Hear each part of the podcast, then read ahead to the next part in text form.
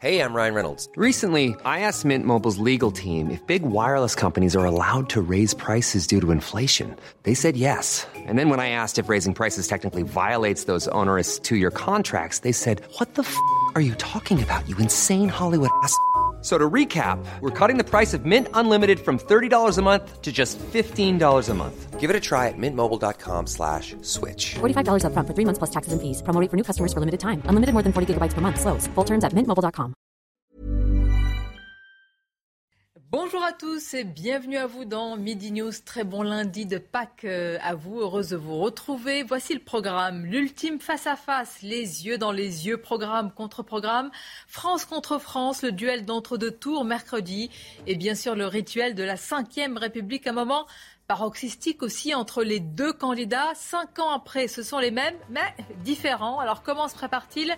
Les dessous, les coulisses à suivre. Le front du ni ni, ni Macron, ni Le Pen, mais qui est donc cette France qui ne veut pas choisir, qui met sur le même plan les deux candidats, cette France aussi du rejet, radiographie dans cette émission. Nous débattrons aussi des phrases prononcées ces derniers jours. Mourad Boudjelal qui qualifie les électeurs de Marine Le Pen de racistes. Emmanuel Macron qui regrette ses phrases maladroites à lui ces dernières années. Et Marine Le Pen qui veut gérer le pays en mère de famille. Enfin, tout autre chose, c'est important d'en parler pas que tout cela passe sous les radars. Un déchaînement de violence contre une professeure dans un collège en Seine-Saint-Denis, chronique d'un incident, vous le verrez, pas du tout isolé. Voilà pour le programme. Je vous présente nos invités dans quelques instants, mais tout d'abord, c'est le journal. Bonjour à vous, chère Nelly. Bonjour Sonia, bonjour à tous. J-6, vous le disiez, avant euh, le second tour et pour son dernier déplacement avant le débat euh, d'entre-deux tours, Marine Le Pen est à Saint-Pierre-en-Auge, dans le Calvados, où elle a été accueillie sous les huées de Macron, président. On va regarder un extrait de cette séquence. Zindabad! Zindabad!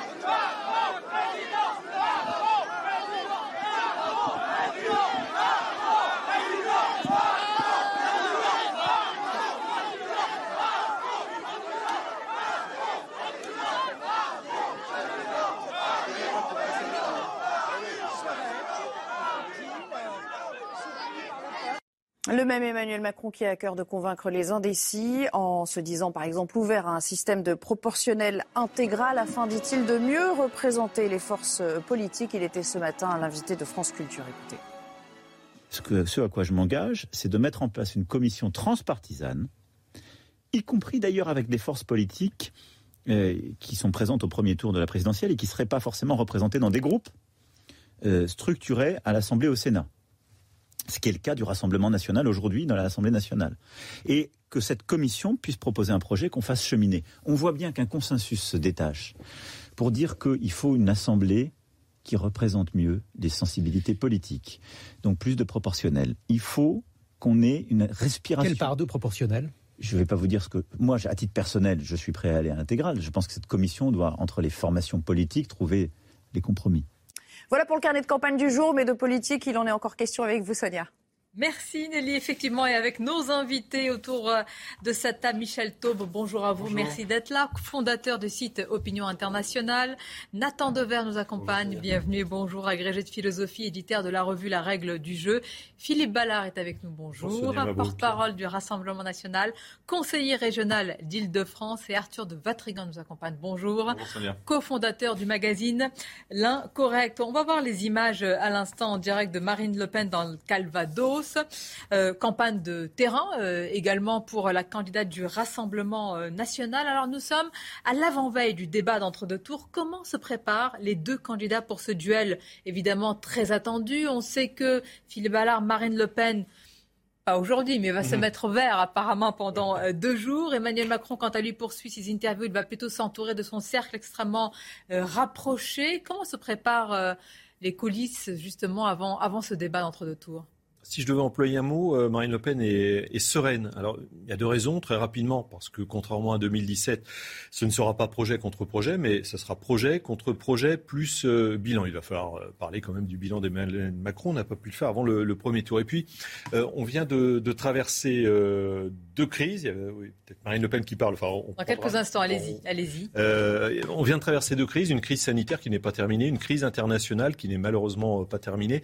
Et les constats dressés par Marine Le Pen depuis euh, des années, comme les solutions qu'elle préconise, eh bien, euh, se calquent sur, euh, sur ces deux crises. elle nous parle de souveraineté depuis des années. Emmanuel Macron, je relisais son allocution télévisée du 12 mars 2020 dans laquelle, bon, il nous annonce qu'on va être confiné, etc., etc., s'interroge, est-ce qu'on n'est pas allé trop loin dans la mondialisation? Il pouvait appeler Marine Le Pen, il lui aurait donné la solution. Puis il nous dit, il faut retrouver notre souveraineté sanitaire et notre souveraineté alimentaire. Sauf que lui parle de souveraineté européenne. D'accord. Donc c'est d'accord. Mais ça, je vous demandais comment elle, elle se prépare. Mais elle bah se prépare à attaquer son bilan, si je vous ai bien entendu. Non, mais pas que. Euh, elle va présenter bien sûr, toutes ces mesures concernant notamment le pouvoir d'achat, parce que c'est vraiment ce qui préoccupe le plus euh, les Français. Et puis effectivement, il faudra quand même que Emmanuel Macron, qu'on présentait comme le Mozart de la finance, s'explique un peu sur son euh, bilan économique qui est catastrophique, que ce soit la dette, que ce soit le commerce extérieur, que ce soit le pouvoir d'achat, que ce soit le chômage, etc. etc. Arthur de Vatrigan, Emmanuel Macron, de son côté, il n'y a pas de mystère, va aller la chercher, Marine Le Pen, sur ses relations avec Vladimir Poutine sur l'état de droit, sur l'Union européenne, sur son image de candidate du pouvoir d'achat. Il ne veut pas évidemment lui laisser le monopole de ce euh, sujet-là. Est-ce que véritablement ces confrontations, projet contre projet, mais aussi image contre image, l'un va essayer de détricoter l'image plutôt mère de famille, comme le dit Marine Le Pen ah, si la dernière chance d'avoir un vrai débat projet contre projet, c'est-à-dire un débat démocratique avec des désaccords et des désaccords, des affrontements d'idées, ça sera le débat de mercredi. Parce que jusqu'à présent, on n'en a pas eu, même au premier tour, si vous regardez. À gauche, c'était l'empoignade, à droite, c'était pareil. Euh, il n'y a jamais eu de débat. Donc là, il y a une possibilité d'en avoir un. J'ai malheureusement peu d'espoir qu'il y en ait, tout simplement, parce que quand on voit l'attitude, le, en tout cas la ligne politique de cette campagne de deuxième tour d'Emmanuel Macron, il va pas sur ce terrain-là. Alors il y a des explications hein, euh, très simples. C'est, euh, on a vu la, euh, son, des, son, meeting à Marseille. Alors il y a une faible mobilisation, mais on sait très bien que les militants ne sont pas les électeurs et Éric Zemmour l'a payé très cher pour, ça, pour la prendre. Mais la mobilisation, Emmanuel Macron en avait une en 2017. C'est-à-dire qu'il entraînait derrière lui sur un projet de société. Là, il n'y a pas de mobilisation. Alors, on peut, euh, en effet, il a passé une crise, euh, un quinquennat avec plusieurs crises, mais il y a aussi un projet qui est confus, tout simplement parce qu'il a fait une campagne sur, peu de campagne qu'il a faite sur en draguant, en chassant l'électorat de François Fillon, parce que sa grande, grande réforme annoncée, c'était la, retraite à 65 ans. Or, la réserve de voix est à gauche, et donc, et majoritairement chez Jean-Luc Mélenchon, donc il doit aller là-bas. Et le problème, c'est pour aller là-bas, c'est compliqué avec ce qu'il incarne, donc le seul moyen de vraiment euh, gagner des voix, c'est de faire une campagne contre. Et c'est ce qu'il a fait quand il explique que le Market Travel sera un référendum pour ou contre notre jeunesse, pour ou contre la République. Il n'est pas dans du projet contre projet. Et ensuite, il y a une dernière chose importante, ce que vous avez vu au début qui est très juste, c'est France contre France. Mais ce n'est pas des projets de France, c'est des, des classes de France. Si vous regardez bien, on a complètement ce que Christopher Lash avait euh, écrit dans la sécession des élites. On a vu une tribune intellectuelle de, de, sportifs, une tribune de, de d'artistes. On a une on a tous les anciens présidents qui appellent à voter Macron, tous les anciens ministres qui appellent à voter Macron. On est vraiment dans cette sécession des élites. Et ce qui est compliqué lorsqu'on voit les résultats de de l'interrogation des électeurs de Jean-Luc Mélenchon sur le vote, ben on voit que les classes populaires euh, non seulement les élites les ont fait sécession, mais en plus les a abandonnées et, même se sont retournés contre elles. Et c'est pourquoi il y a un déplacement de vote populaire non plus à gauche, mais chez Marine Le Pen. Bien.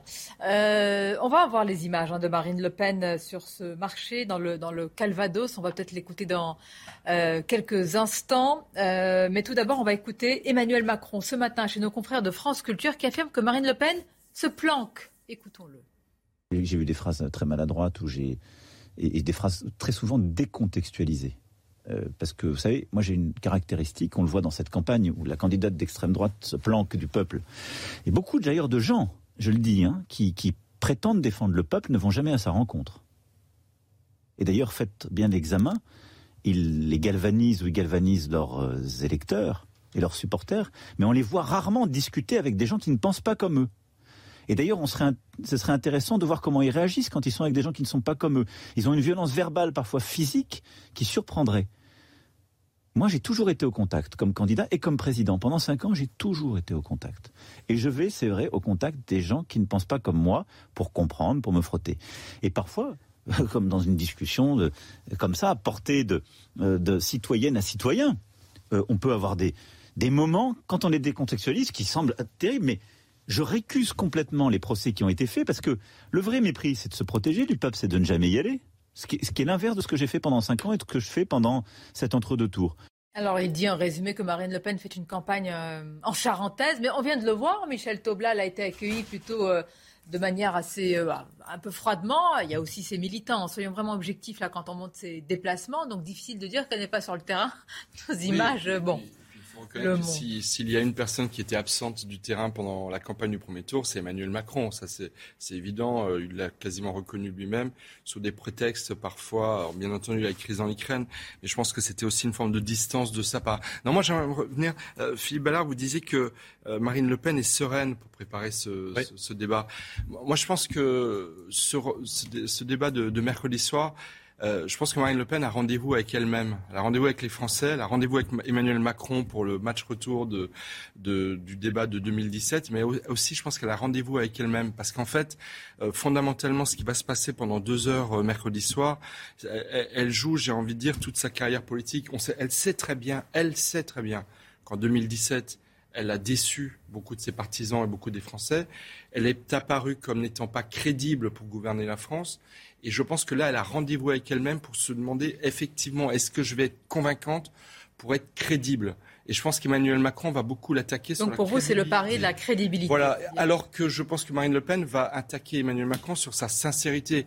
Effectivement, quand on entend tout à l'heure Emmanuel Macron dire. Et je pense aussi, entre guillemets, ça, enfin, de, comme elle le perçoit, sa brutalité, puisqu'elle n'arrête pas de dire arrêtons les invectives, arrêtons, arrêtons. On voit bien qu'elle veut inverser le front.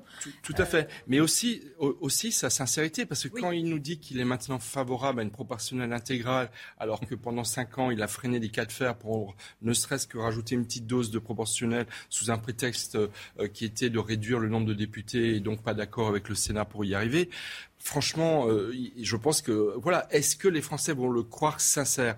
Est-ce que les Français vont croire Marine Le Pen crédible? Euh, Il risque de l'attaquer, son programme énergétique, il est certainement discutable et on est dans une crise énergétique importante, etc., etc. Donc je pense que l'enjeu est là. Crédibilité face à sincérité. Oui, mais plus que tout, je pense que Marine Le Pen a rendez-vous avec elle-même. Parce que c'est vraiment la synthèse de, tout son parcours qui va se jouer là en deux heures de débat. vous posez la même question. Je voudrais simplement euh, vous faire euh, voir ce sujet justement sur un petit peu les coulisses, véritablement ce qui se passe pour chaque candidat, de qui est-il entouré, comment il se prépare, est-ce que ce sont des fiches, est-ce que ce sont des sparting partners avec lesquels on va échanger sur tous les sujets. C'est résumé par Redam Rabet et vous nous répondez juste après.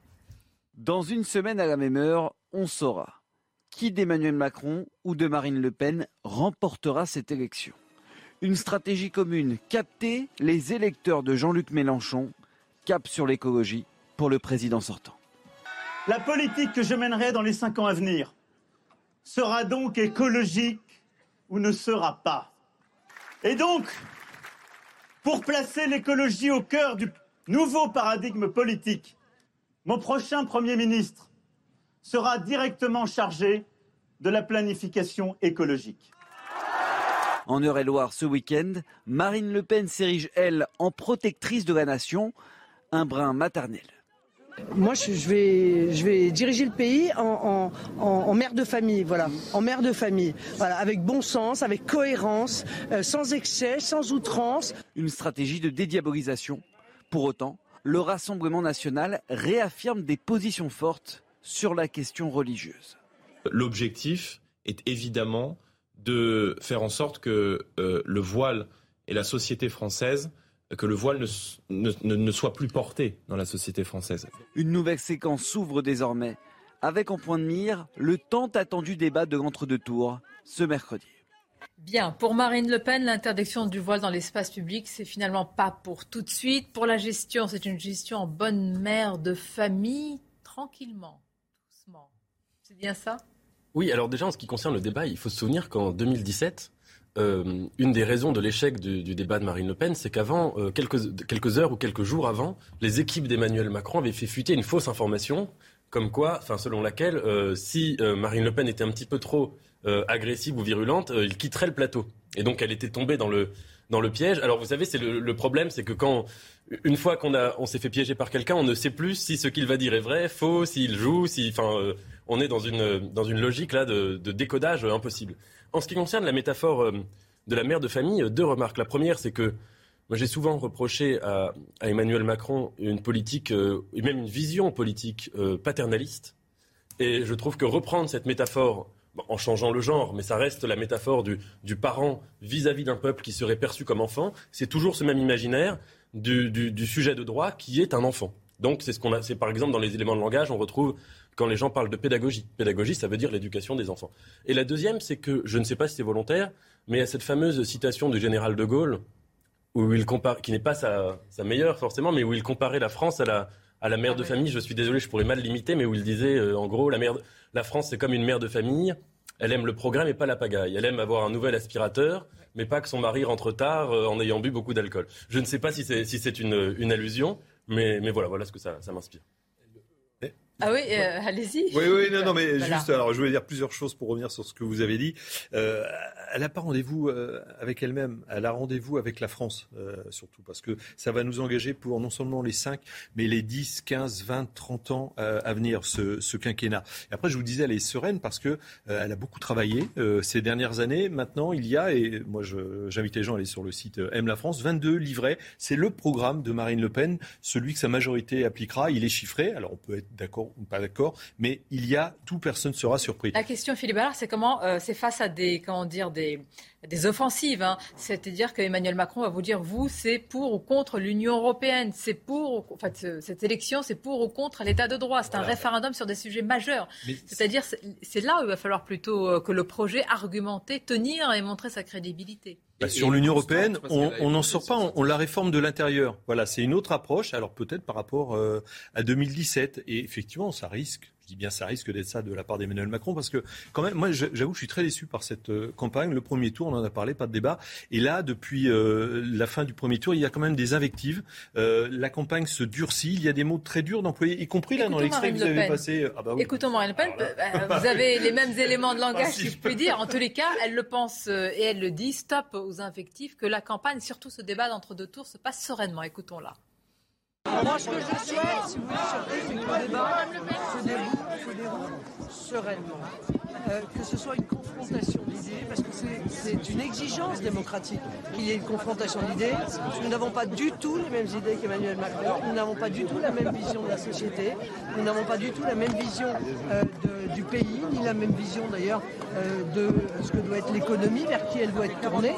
Donc c'est cela qui doit ressortir du débat. Donc j'espère que ce ne sera pas ce que j'entends depuis maintenant une semaine, c'est-à-dire une succession d'invectives, de fake news, euh, d'outrances, comme j'ai encore entendu ce matin dans la bouche de M. Attal. L'exigence de la sérénité, on va continuer à en parler, mais tout d'abord un rappel de l'actualité en France et dans le monde. L'OMS s'inquiète après la découverte d'une nouvelle forme d'hépatite chez des enfants au Royaume-Uni. L'organisation a signalé 74 cas graves au total. Certains enfants ont dû subir une transplantation du foie. L'OMS s'attend à de nouveaux signalements dans les prochains jours et reste très attentive. Et puis trois décès dus euh, au coronavirus à Shanghai, les premiers depuis le début du confinement fin mars. La ville est placée sous confinement très strict depuis presque un mois. Shanghai est le théâtre de la pire contagion virale en Chine depuis le début de l'épidémie, avec des dizaines de milliers de nouveaux cas annoncés quotidiennement. Et puis le prix des carburants continue d'augmenter en France. Regardez ces chiffres. Le litre de gasoil coûte en moyenne 1,85€ le litre, soit 4,7 centimes de plus en une semaine. 1,80€ pour le samplon 95 et 1,85€ pour le samplon 98. Merci Audrey. Et On ne découvre pas, mais on voit véritablement là et on se rend compte que forcément le pouvoir d'achat est l'une est l'un des sujets majeurs. D'ailleurs, je crois savoir qu'il y a une bataille ardue là pour euh, le débat d'entre-deux tours sur quel thème va le plus peser dans le duel? Emmanuel Macron voulant davantage parler euh, d'international, Marine Le Pen davantage de pouvoir d'achat. Bon, Bon, bah, on- non, mais juste, on a fiche argumentaire. Ouais. On a regardé euh, des études d'opinion qui ont été réalisées avant et le jour du vote premier tour, le pouvoir d'achat. Mais quel que soit l'institut de sondage, eh bien, quel que soit l'institut de sondage, c'est le pouvoir d'achat et de très loin. Enfin voilà, on rencontre tous des gens le 10 du mois, ils se demandent. Maintenant, il est lié à la situation même internationale, donc les Non, deux mais qui n'est pas sujets négligé et sûr, ni négligeable bien sûr. Mais enfin, le problème quotidien des Français, c'est celui du pouvoir d'achat. Il y a quand même un, ar- un argument, Michel Taubou, je voudrais qu'on en parle, qu'on a oublié, c'est l'extrême droite. C'est-à-dire qu'entre les tribunes de sportifs, d'artistes pour faire barrage et le président candidat qui ne cesse de dire extrême droite, est-ce qu'il n'y a pas, au-delà de ce qu'on peut penser, une paresse intellectuelle finalement euh, à dire extrême droite puis s'arrêter là? Moi, moi, moi, je parle euh, volontiers de droite nationaliste plus que d'extrême droite. Et je pense effectivement que c'est un confort de, euh, langage. Je pense qu'en fait, euh, il y avait un front républicain qui, à juste titre, associait Jean-Marie Le Pen à l'extrême droite.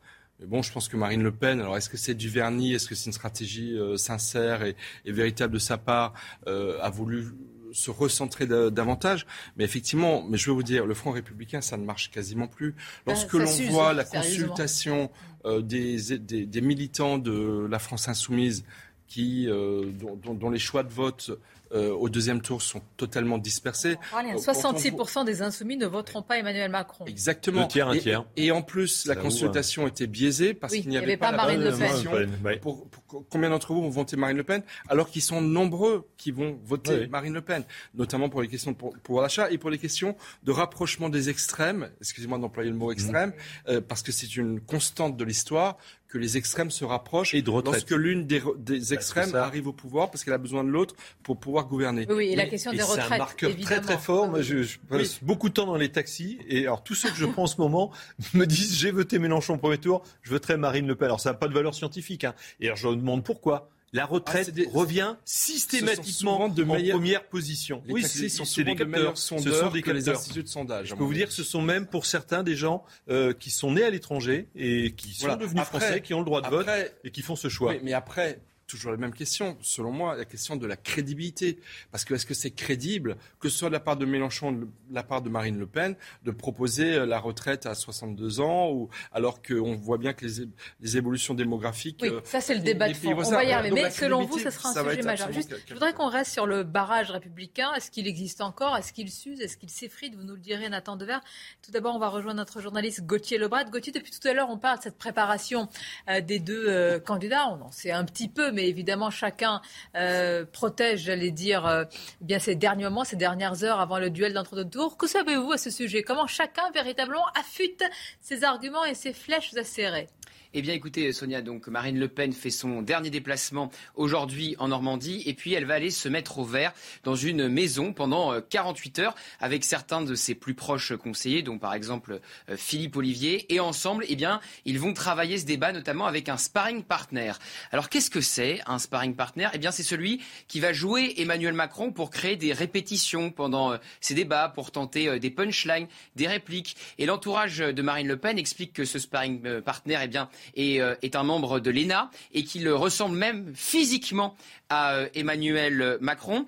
Marine Le Pen, elle veut un débat serein. Elle l'a redit tout à l'heure pour que chacun expose son programme et pas tomber eh bien dans l'invective pour ne pas euh, renouveler les erreurs d'il y a cinq ans. On vise un débat calme, serein, avec un exemple précis en tête, le débat euh, Jospin-Chirac qui était particulièrement ennuyeux. Et alors par contre, du côté euh, d'Emmanuel Macron, il a été interrogé sur une chaîne concurrente euh, hier, on sent bien qu'il veut aller titiller Marine Le Pen, porter l'estocade. Et donc j'ai des offs à vous confier de son entourage. Déjà, pour Emmanuel Macron, il faut éviter la condescendance, le ton professoral, l'arrogance, c'est ce que nous disent ses équipes. Mais ils veulent aussi, et là je cite un membre de l'entourage d'Emmanuel Macron, la faire décapsuler très vite. Elle va être très nerveuse puisqu'elle va avoir en tête eh bien, euh, le débat raté d'il y a cinq ans. C'est ce que dit l'entourage du président de la République. Ils veulent donc qu'elle s'agace euh, toute seule on voit bien que les deux candidats n'ont pas la même stratégie. D'un côté, Marine Le Pen qui veut surtout pas renouveler l'échec d'il y a cinq ans avec un débat calme, serein, et de l'autre Emmanuel Macron qui semble vouloir aller eh bien, chercher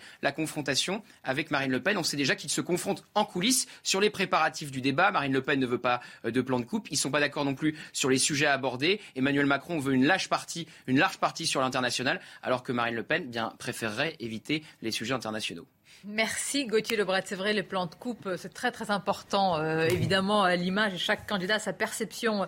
Euh, vous, n'allez pas ouvert euh, dans la maison non, non, tout se négocie. Simplement sur les sujets internationaux, non, mais Marine Le Pen souhaite les, aborder. Mais après, il y, a, des priorités, effectivement, la prépondérance de chaque thème. On fait, Bien sûr. Nathan Dever, est-ce qu'un débat peut tout changer? Est-ce que vraiment les choses peuvent basculer véritablement avec deux candidats Marine Le Pen qui a travaillé ces cinq années, qui sont quand même euh, ultra préparées, quoi qu'on en dise.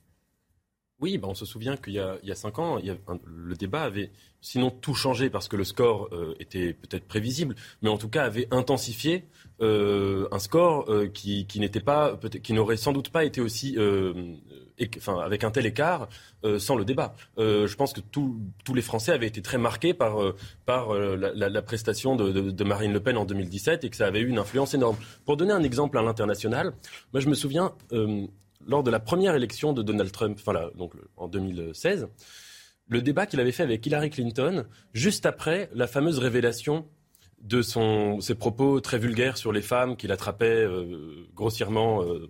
et, à ce moment-là, euh, Donald Trump avait fait venir des femmes qui avaient porté plainte jadis contre Bill Clinton. Et je pense que, je me souviens que je l'avais vu en direct ce débat. Et naïvement, je pensais que Donald Trump n'allait pas, parce que c'était le lendemain de ces révélations. Je pensais qu'il allait absolument pas s'en remettre, qu'il allait être même physiquement, je dirais, mal à l'aise, etc. Et absolument pas. Et il y a eu, à mon, à mon avis, c'est de ce débat qu'était né chez Trump son inviolabilité dans les sondages. C'est-à-dire que c'est à ce moment-là que quoi qu'il fasse, il restait stable parce qu'il réagissait en surenchérissant. Donc oui, un débat peut, euh, peut tout changer. D'ailleurs, c'est assez triste parce que ça montre que malheureusement, la rhétorique a souvent plus de poids que la, profondeur politique. Alors qu'en attendent les Français? On a posé justement la question, on a tendu notre micro euh, CNews. Voici les réponses ce matin.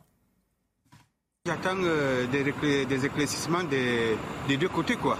Que ce soit du côté de, Macron ou du côté de Marine Le Pen. J'ai envie de voir euh, comment se positionnent les idées des uns et les, idées des uns et des autres. Euh, convaincus ni par, ni par Emmanuel Macron ni Marine Le Pen. J'en attends rien parce que le sujet principal dans mon, dans mon cœur c'est l'écologie et les deux sont très mal placés. J'attends de savoir ce qui va être dit parce qu'on nous balade à chaque fois, euh, on a des propositions qui ne sont jamais tenues, donc euh, j'attends de voir ce qui va se passer. Rien. Rien du tout. Rien du tout. Parce que à chaque fois qu'il y a des débats, c'est euh, un peu, enfin je trouve toujours ça un peu creux parce que ça rabâche des choses qu'on entend déjà avant. Chacun attend.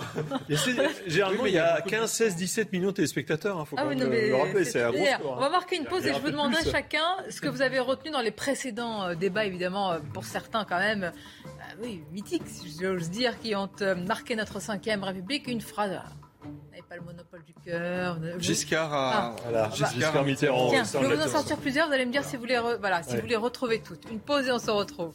On va faire un quiz. Merci d'être avec nous en ce lundi euh, Pascal. C'est un plaisir d'être avec vous, avec nos invités. Alors préparez-vous, dans quelques instants, je vais vous soumettre un petit quiz, des fameuses petites phrases qui ont animé nos débats d'entre deux tours euh, sous la Ve République. Alors souvenir, souvenir, mais tout d'abord, évidemment, le rappel de l'actualité avec vous, cher Audrey.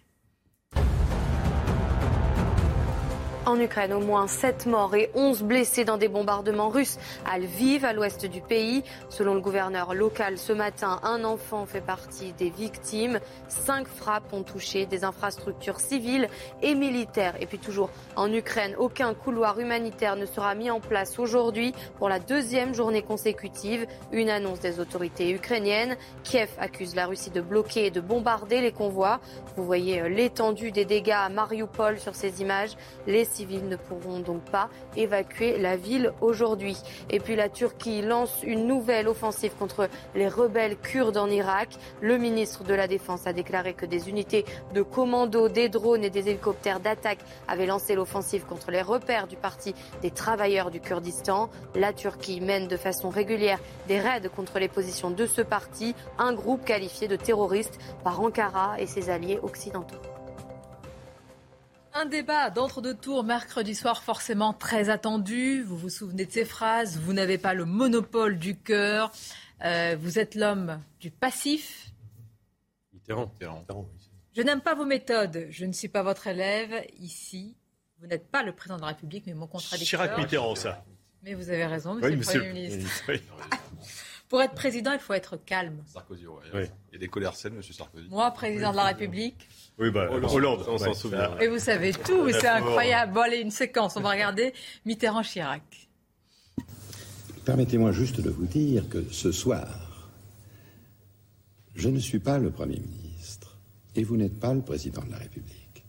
Nous sommes deux candidats à égalité et qui se soumettent au jugement des Français, seul qui compte. Vous me permettrez donc de vous appeler Monsieur Mitterrand. Mais vous avez tout à fait raison, monsieur le Premier ministre. Exceptionnel. Hein C'était le dernier débat où il y avait un vrai niveau d'éloquence. Ah. Parce que euh, après, bon, celui avec Jospin, c'était pas une question d'éloquence, mais on s'en souvient moins parce qu'il était très technique.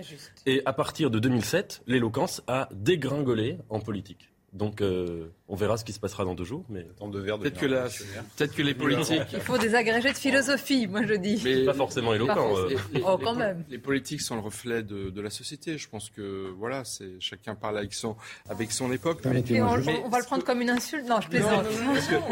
Non, mais l'éloquence, elle a peut-être évolué, elle a peut-être changé de forme. Enfin, c'est vrai que c'est vrai que c'est une évolution. Sans faire vieux jeu et nostalgique, on peut dire qu'il y avait quand même Complètement. Euh, non, non, tout le sens des flèches. En revanche, une chose, puisqu'on parle vraiment de duel, euh, Marine Le Pen, elle n'a pas beaucoup, mais enfin, Emmanuel Macron non plus, vous me direz, elle n'a pas beaucoup débattu avec des contradicteurs. Elle a eu un débat avec Gérald Darmanin il y a un an, un an et demi environ.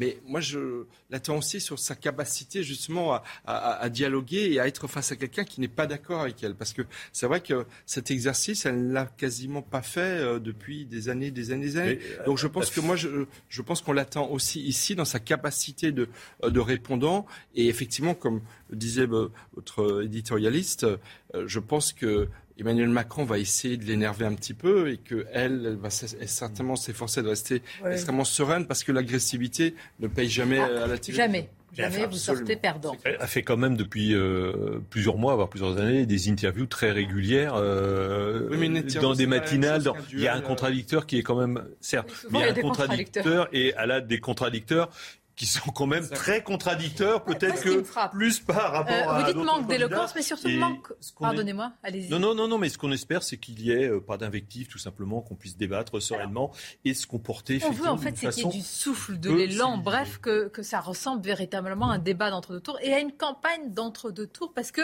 c'est vrai qu'en voyant le meeting d'Emmanuel Macron à Marseille, je veux dire, c'est à l'œil nu que ça se voit, il n'y a pas l'effervescence des, des grands meetings, et en cela, on pouvait peut-être comparé avec d'autres. Hein. Bah, déjà, il y avait monde. Hein. Déjà, il n'y avait que 3000 euh, participants. Oui, annoncé, bah, annoncé. Hein. parce que c'était plutôt 1500 de... réellement sur place. et que c'est tout simplement 10 fois moins qu'à Paris euh, 15 jours avant. Mais justement, regardez l'analyse d'un éditorialiste du Figaro, c'est Guillaume Tabar. Regardez ce qu'il dit à ce sujet. Il fait, lui, une comparaison avec euh, d'autres meetings, mais présence dans les meetings ne veut pas dire euh, vote dans les urnes, hein, justement. Et ça a été ça l'un des grands problèmes euh, d'Éric Zemmour. Et justement, Guillaume Tabar fait euh, cette comparaison. Et à l'inverse, on peut dire que ce n'est pas parce qu'il n'y a pas, il y a peu de monde dans ce meeting d'Emmanuel Macron que dimanche prochain, ça va lui nuire. Voilà, un candidat sans relais, Éric Zemmour, peut donc réunir plusieurs dizaines de milliers de personnes au Troca et ne faire que 7%. Et un autre, Emmanuel Macron, arriver en tête au premier tour et, et d'ailleurs être favori là, et ne réunir que très peu de monde à Marseille malgré le soutien de grands élus de la région. La suite, la déconnexion entre, voilà, c'est ça qui est important, entre la mobilisation militante et la réalité électorale est une, euh, oui, est une des leçons de cette présidentielle. Bah euh, prenez par exemple la musique, vous avez un concert, vous avez un concert d'Estone et vous avez un concert d'un, euh, groupe de, de punk de garage vous allez, avoir, une ferveur militante beaucoup plus importante dans le groupe de Punk de Garage et les Rolling Stones vont y aller parce que c'est la masse, parce que tout le monde, parce qu'on entend, parce qu'il y a une dynamique et parce qu'on a envie d'y aller, mais ils ne vont connaître un ou deux titres maximum. En fait, c'est ça la différence. Le militantisme est fondamental parce que ça crée une dynamique. Il faut des dynamiques dans les présidentielles. Sauf que si on s'assoit uniquement sur les militants, sur les militants, c'est-à-dire qu'on ne va pas aller à la rencontre des autres, on a une espèce de culture d'entre-soi qui fait qu'en effet, on ne va pas chercher les autres électeurs. Et si vous regardez, ni Marine Le Pen, ni euh, alors Emmanuel Macron a peu fait campagne au premier tour, mais il n'y avait pas des gros meetings, il n'y avait pas une. Un, si vous comparez par exemple au meeting d'Éric Zemmour, 5000 personnes à Reims. Oui, mais Éric Zemmour, il aurait dit 25. Paroisse, mais, Marine Le Pen a réussi à faire la, la symbiose des deux, c'est-à-dire avoir des salles de 5000 personnes. Bon, 4000. Euh, c'est pas la qualité première de la campagne de Marine Le Pen, c'était ça. Et elle est allée sur le terrain à la rencontre des C'est un choix stratégique. Avec, euh, mais c'est un choix, Philippe Ballard. C'est un choix. Elle a réussi à faire les deux, en fait. mais je suis d'accord, c'est un choix stratégique. Et là, alors là, on est dans un entre-deux tours. En plus, il faut ratisser encore beaucoup plus large. Il y a, on sait très bien qu'il y a une, beaucoup d'indécis encore. On l'a vu au premier tour, il y en aura encore plus au deuxième tour. Donc la question encore, c'est la dynamique derrière. Et si je voudrais juste revenir par rapport justement par rapport au débat où il faut ratisser très large. Donc on ne va pas chercher euh, ces militants sa base. Le problème, c'est qu'on sait qu'on ne gagne pas ne gagne pas une présidentielle sur un débat, mais on peut le perdre. Et donc le risque, c'est justement d'essayer de minorer ça, de, d'éviter les échecs. Alors on va chacun travailler ses défauts en disant je vais pas aller là-dessus parce qu'il y a un trop gros risque, et je vais pas aller là-dessus, je vais parce que et l'autre l'autre va dire la même chose. Donc on va se retrouver, le risque c'est de se retrouver avec un débat complètement neutralisé, anesthésié. Et le, en effet, ce que vous disiez était très juste. Il y en a un qui il va son, son défaut principal, il y a le bilan et l'insincérité. Et Marine Le Pen, c'est la crédibilité. Donc qu'est-ce qu'on va faire payer le plus ou qu'est-ce qu'on va mettre sous le tapis pour les électeurs en disant le risque c'est quoi? Mais le problème c'est justement on va se neutraliser parce qu'on sait qu'on ne va pas gagner, mais qu'on peut perdre. Et un point aussi qui me paraît très important. Si jamais, à la fin du débat, l'opinion générale, c'est de se dire que c'est 50-50, qu'ils ont grosso modo tous les deux réussi leur débat, je considérerais que ce sera une victoire pour Marine Le Pen. Parce que venant d'où elle vient et l'échec qu'elle a eu il y a cinq ans dans son débat face à Emmanuel Macron, je pense vraiment que un match nul l'arrangerait, je, je, vous le serait confirme. pour elle déjà une, une forme de victoire. Vraiment, je le pense. Mais quand même, vous voyez, là, on dit match nul, campagne anesthésiée, enfin campagne de rejet contre rejet. C'est pas pour dire qu'elle manque de souffle, mais ça, ça devrait quand même nous interpeller. Ce manque ici de d'enthousiasme, de militantisme, ça veut dire que pour beaucoup, la politique, c'est seulement le vote, en fait. C'est le bulletin de vote. Que... On, on, on, a zappé la période ouais. militantiste. J'arrive vers. Ballin. Je, je, pense que cet, cet écart entre l'engagement le, militant et la réalité électorale, il est le symptôme d'autre chose. C'est la place qu'occupe la politique chez les électeurs en fonction de tel ou tel candidat. Euh, sans être trop caricatural, j'avais proposé une fois de définir les électeurs de Macron comme des gens dépolitisés non abstentionnistes, c'est-à-dire des gens qui vont voter, mais qui globalement, sont, dans leur vie, la politique n'occupe pas une place très importante.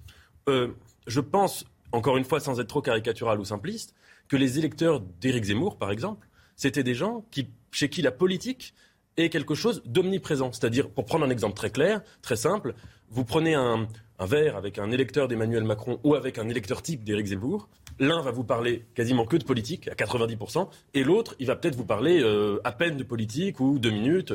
Donc je pense que c'est aussi le reflet de ça. Il y a un autre euh, symptôme qui est fondamental, c'est la croyance en politique. On a perdu cette croyance en politique. On le voit dans l'abstention, on le voit dans la décision. Mais où c'est Vous regardez, pourquoi on parlait de Front républicain tout à l'heure C'est quoi le Front républicain? C'est plus un vote politique, c'est un vote moral. Vous regardez, à chaque fois, la politique est toujours reléguée d'un point de vue structurel, d'un point de vue philosophique, d'un point de vue intellectuel et d'un point de vue des débats. La politique est à chaque fois reléguée en arrière. Donc quand vous ne croyez plus en politique, bah, vous faites qu'un vote de rejet, pas un vote d'adhésion. Et malheureusement, on a des, il y a un agenda politique qui fait que, mais, mais on n'est plus intéressé, on croit Pourquoi on ne croit plus à la politique?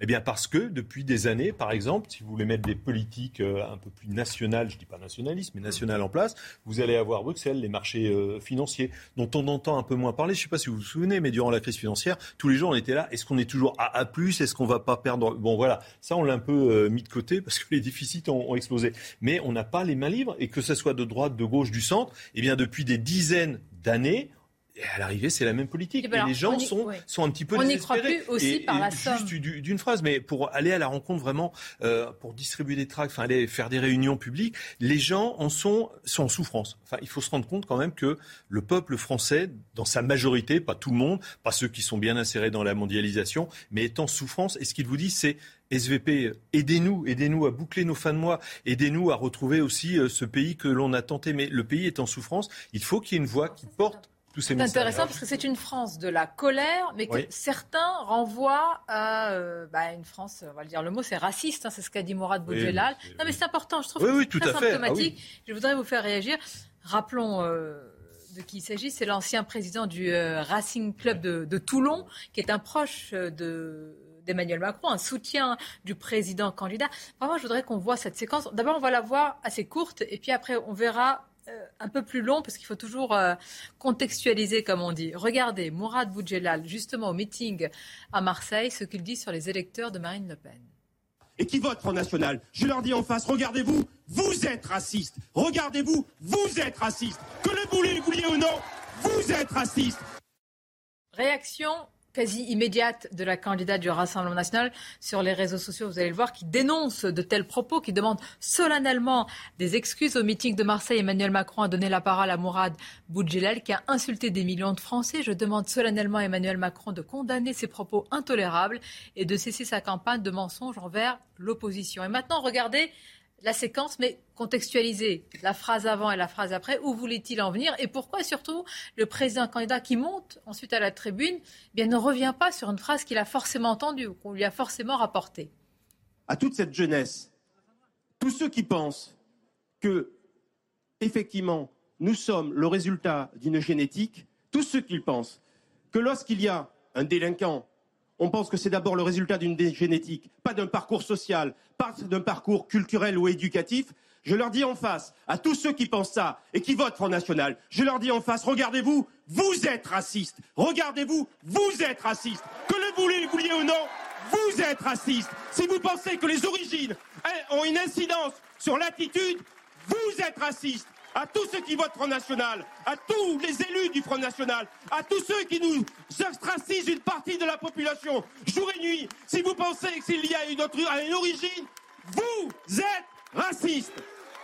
Alors il prend euh, une fraction pour dire si, si, si, vous êtes raciste, mais à la fin, à tout. Ouais. mais la version longue, elle est peut-être encore pire que. Il parle de génétique quand même. Voilà. Effectivement, et, je trouve le mélange génétique et origine sociale, culturelle, franchement, c'est. Enfin, ça serait peut-être long à expliquer, mais je, trouve que c'est profondément malsain de, de dire cela. Euh, Bernard Tapie avait dit à l'époque que les électeurs de Jean-Marie Le Pen étaient des salauds. Mhm. Donc lui, il précise, ils sont racistes. Je pense que les 12 millions euh, de Français qui ont voté Marine Le Pen ne sont pas racistes et qu'ils pensent encore moins que génétiquement, vous avez des personnes euh, qui sont inférieures à, d'autres personnes. Enfin, on n'est pas dans les années 30 et euh, sous le national-socialisme qui menace. Il y a du racisme en France, c'est une chose. mais venir ici caractériser. Il y a un excès. Mais je pense que Marine Le Pen pourra demander mercredi soir à Emmanuel Macron de déjuger ou de mmh. saluer ce qu'a dit M. Boudjelal. Je pense que voilà. Après, on est, euh, c'est pas pour rien aussi qu'on en est là, parce que Marine Le Pen ne s'appelle pas que Marine, elle s'appelle aussi Le Pen. Et beaucoup de Français sont en droit de se dire que voilà, elle a mis beaucoup de vernis depuis 20 ans, qu'elle, euh, qu'elle est entrée dans une stratégie de recentrage, mais que peut-être si elle arrive au pouvoir, avec beaucoup de personnes qui vont l'entourer, elle va mettre en place des politiques extrêmement dures. Donc, donc voilà. Donc c'est, j'ai envie de dire, c'est un peu de bonne guerre oui. quelques on, jours. On veut comprendre. vous avez raison. Du deuxième tour, euh, on, ça attaque de tous les côtés. On, veut comprendre, euh, Nathan Dever, en fait, la finalité de, cela. Parce que traiter, euh, bah, là, c'est des millions de Français d'extrême droite, donc aussi de racistes, souvent d'extrême droite, donc de factieux, donc d'anti-républicains. Bon, c'est une France avec laquelle vous allez avoir affaire aussi. Je veux dire, ils vont pas, fort heureusement, on ne va pas les, les déplacer, c'est le cas de le dire. Oui, mais la, phrase de, de M. Boudjelal, je pense que c'est une allusion en effet euh, quasiment explicite à la, à la, à la sentence de, de, Bernard Tapie. Il y a une forme, il faut juste dire quand même, une forme en quelque sorte d'honnêteté ou de sincérité. C'est-à-dire que pourquoi Tapie avait dit à l'époque les Français qui votent Le Pen sont des salauds? La phrase exacte qu'il avait dit, c'était pas ça. Il avait dit si Le Pen est un salaud, alors les gens qui votent pour lui sont des salauds. Parce que si vous voulez, l'attitude qui consiste à traiter euh, un parti euh, de raciste, mais en disant, mais à faire des, à séduire ou à faire des câlins ou des, des clins d'œil à ses électeurs en disant le parti est vraiment méchant, mais vous, vous êtes juste des gens très gentils et vous ne savez pas ce que vous faites et vous n'êtes pas responsable, c'est une attitude en effet un petit peu calculatrice, un petit peu hypocrite. Donc il y a une forme de sincérité dans, dans la phrase de, de, de, Mourad Boudjelal et, c'est pour ça, et cette singularité, à mon avis, il faut en tenir compte. Moi, je préfère toujours dans la vie des gens sincères, quitte à ce qu'ils clivent, quitte à ce qu'ils insultent, plutôt que des gens insincères. La deuxième chose qu'il faudrait oui, mais ils sont appelés à gouverner. Hein. Ce, que je voudrais juste dire, c'est que je pense en revanche qu'ils passent à côté d'une chose majeure, c'est que le vote pour le Rassemblement national est avant tout, à mon avis, hein, un, syndrome, un symptôme et un syndrome de la souffrance, notamment sociale, qui en est une de ses causes, euh, je dirais quasiment directe. Et donc ça, ça, passe à côté de la, de la question du, racisme. On va continuer à en parler. D'abord le flash, euh, le rappel de l'actualité. Je vous donne la parole juste après. En Russie. 200 000 emplois sont menacés à Moscou à cause des sanctions occidentales. Déclaration aujourd'hui du maire de la capitale russe en cause l'arrêt notamment des activités de certaines entreprises étrangères. Et puis un incendie dans une église orthodoxe russe hier à Paris. La piste d'un incendie accidentel est à ce stade privilégiée. Les fidèles de l'église auraient allumé des bougies pour préparer l'office qui aurait mis feu à des tissus. L'intérieur de l'église a été entièrement détruit mais heureusement sans faire de victimes. Et puis des milliers de fidèles juifs se sont rassemblés au mur des lamentations de Jérusalem pour la traditionnelle bénédiction des prêtres pour la fête de la Pâque juive. L'événement cette année sera divisé en deux sessions, la première aujourd'hui et la seconde mercredi. Cette bénédiction attire généralement des dizaines de milliers de personnes. 2500 policiers sécurisent la zone à l'heure des prières. Voilà pour ce rappel euh, de l'actualité internationale. On revient à la campagne d'entre-deux tours. Ce qui était quand même frappant dans ce meeting à Marseille, Philippe c'est que Mourad Boudjelal dit ça, et quelques instants après, Emmanuel Macron dit non, ne les sifflez pas, battez-les. Non, non, battez-les. Eh ben, alors, euh, soyons, j'allais dire, cohérents et constants dans tout l'ensemble du meeting. Oui, je voudrais juste quand même revenir sur ce qu'a dit M. Boudjelal, que et vous avez bien fait de le passer euh, en entier, parce qu'il nous parle, on l'a tous entendu, de génétique, donc de nos gènes. Donc, de race. C'est lui, en fait, qui place le débat sur le terme de race. C'est lui qui l'emploie, c'est lui qui le développe.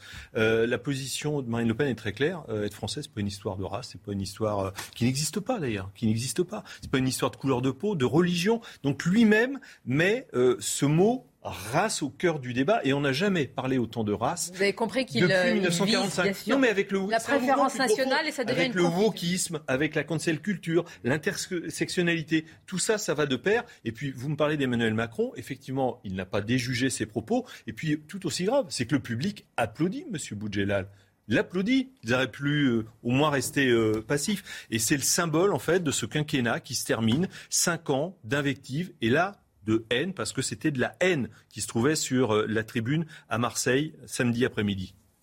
Moi, je, j'entends le discours, euh, discours à tonalité un peu ringarde. Ça, en effet, on, pense à Bernard Tapie, mais c'est-à-dire que on est vraiment dans le discours des années 80. On n'a plus du tout dans l'époque aujourd'hui. Par contre, euh, qu'il y ait un raciste en France, oui. Qu'il y ait des gens qui racialisent, oui. Je ne pense pas qu'Audrey Pulvar vote Marine Le Pen. Je ne pense pas que Rocaille Diallo vote Marine Le Pen. Je ne pense pas que Delphine Ernotte vote Marine Le Pen. Ok, Diallo essentialise tout à la race. Delphine Ernotte parle de euh, blancs de plus de 50 ans qu'il ne faut pas embaucher. Audrey Pulvar parle de blancs qui doivent se taire dans les réunions racisées. Il y a un vrai racialisme en France. Mais je ne pense pas que les woke votent Marine Le Pen. Donc, ils se plantent complètement de cible par euh, mauvaise foi, par inculture ou par enthousiasme. Je pense qu'ils visent d'abord la préférence nationale. Oui, mais la préférence nationale n'a rien à voir avec la race. Et il y, a un vrai sujet de race en France. Quand vous avez en France des, des réunions racisées, des réunions interdites aux Blancs. Et je ne pense pas que ce soit des électeurs de Marine Le Pen voilà, ce sont, voilà, tout simplement. Et vous avez des personnes de l'élite, des politiques qui parlent de ça. Il y a un vrai sujet, c'est un sujet dangereux. On peut relire les, les écrits de Mathieu Boccoté, on peut en relire d'autres. Tout le monde en parle de ça, de, même de Brice Couturier, il parle de ça. Donc ensuite, le sujet, c'est est-ce qu'il s'adresse à la préférence nationale? Là, il y a un vrai débat. Sauf que ça n'a rien à voir avec la race. Mais sur la préférence nationale, il y a un vrai débat de fond. Nathan Là, il parlait, dans, la séquence que vous avez montrée avec le contexte, il parlait des explications des causes de la délinquance. C'est ça ce qu'il disait. Il disait mm. ceux qui expliquent la délinquance, non pas par un climat qui est un climat multifactoriel, parce qu'en vrai, la délinquance, c'est un phénomène qui, est, qui suscite l'indignation, qui suscite la souffrance, qui suscite la colère. Mais si on en, si on en livre une analyse complexe, c'est multifactoriel. Et il dit ceux qui l'expliquent par les origines, Là, c'est du racisme. C'est ce qu'il disait. Ensuite, on peut partager ou non son analyse. Ceux qui expliquent les problématiques françaises aujourd'hui, qui, qui, pointent du doigt l'Occident aujourd'hui en disant c'est quoi? Bah, c'est tout le discours racialiste des woke. Ils vous disent c'est parce que vous êtes le monde blanc, patriarcat, occidental, et que vous reprenez le discours de Rocaille Diallo, c'est qu'on vient toujours à ça. On essentialise toujours tout. Pour vous, les antiracistes sont les racistes. Ah bah, c'est les nouveaux racistes aujourd'hui. Je pense que M. C'est vraiment très dangereux ce qu'il dit. Je pense que grosso modo, ce qu'il vise, euh, c'est l'islamophobie dont il accuse euh, beaucoup d'électeurs euh, du Front National et du Rassemblement National et, bien au-delà. Et je pense que, en fait, pour moi, un des événements majeurs de cet entre-deux tours, c'est le refus de Marine Le Pen de s'afficher avec Éric Zemmour et c'est même d'écarter au maximum les questions identitaires que portait Éric Zemmour, euh, le fait qu'il ait assumé, après il a un peu reculé, euh, de mélanger islam et islamisme. Et, ça, je pense que ça a fait fuir Marine Le Pen, parce que d'abord, il y a des Français de confession musulmane qui votent Marine Le Pen. Je pense que c'est une réalité, il ne faut pas, faut pas s'en cacher. Deuxièmement, je pense qu'elle prend un très grand risque à faire cela parce que je pense qu'elle risque de perdre aussi des électeurs à droite qui risquent d'être tentés de s'abstenir. Parce qu'honnêtement, sur le voile, euh, on a déjà l'impression qu'elle recule et qu'elle n'aura pas la main ferme. Parce quand elle parle recule recule. Elle recule, mais Emmanuel Macron recule. Donc quand, elle parle, quand elle parle de la mère de pas famille, la priorité, non, mais quand elle dit, moi, ce qui m'a le plus choqué, c'est pas qu'elle dise qu'elle sera une mère de famille c'est que dans les adjectifs qu'elle emploie ensuite pour dire ce que c'est qu'une mère de famille, elle parle de, sérénité, elle parle de, gentillesse, de bienveillance, mais elle oublie de parler de sévérité. Euh, on peut, être sévère, on peut être un parent sévère, mais elle s'abstient de le faire parce qu'elle veut être si douce. Ça, ça, va virer au sexisme cette elle affaire. Elle veut apparaître si fréquentable qu'elle n'ose même plus employer des, des, termes qui sont plutôt du registre de la droite et de la droite. Mais pourquoi Parce que dit-elle, euh, Michel, elle, elle pense avoir convaincu déjà sur les items, parce que bah, rien que s'appeler Le Pen. Je pense qu'elle en déçoit certains depuis 15 jours et que euh, Éric Zemmour lui a fait voile, euh, elle lui a pas rendu l'appareil. C'est plus votre priorité, vous le confirmez, Philippe Oui, ferme, mais, pas brutal. Il va vous attaquer là-dessus. Ferme, mais pas. Ah bah, alors là, euh, moi, je relisais les déclarations d'Emmanuel Macron sur le voile. Alors, euh, entre, dit-il, euh, on sait qu'il y a des jeunes filles voilées qui sortent de la cité voilée, et dès qu'elles ont tourné la rue, elles retirent le voile. Gérald Darmanin qui, dit Je suis choqué de voir des, des rayons halal et cachers dans les supermarchés. Enfin, oui, mais Marine Le Pen a aussi dit qu'elle. On sera ferme, mais pas brutal. On fera preuve de pédagogie, mais aussi de fermeté. Et c'est pas le 25 avril au matin. on va verbaliser toutes les femmes qui sont la pause. Entre une dame de 75 ans qui porte un foulard. c'est bien que c'est pas le C'est pas la hein. même chose. Mais euh, ensuite faire euh, le tri. en tous les cas, on a compris que c'était pas la priorité. On va marquer une pause. On vous remercie Philippe Ballard. Temps de parole, équité, égalité. Vous serez remplacé. Fraternité aussi. par euh, soutien d'Emmanuel Macron. C'est Maud Bréjon qui va nous rejoindre, avec évidemment nos éditorialistes, nos amis qui restent avec nous. Restez également parce que je voudrais quand même vous parler d'autres sujets. Il y a la campagne, on va y revenir. Les petites phrases entre les candidats, mais aussi ce qui se passe, qui passe parfois sous les radars, avec ce déchaînement de violence contre une professeure dans un collège de Seine-Saint-Denis.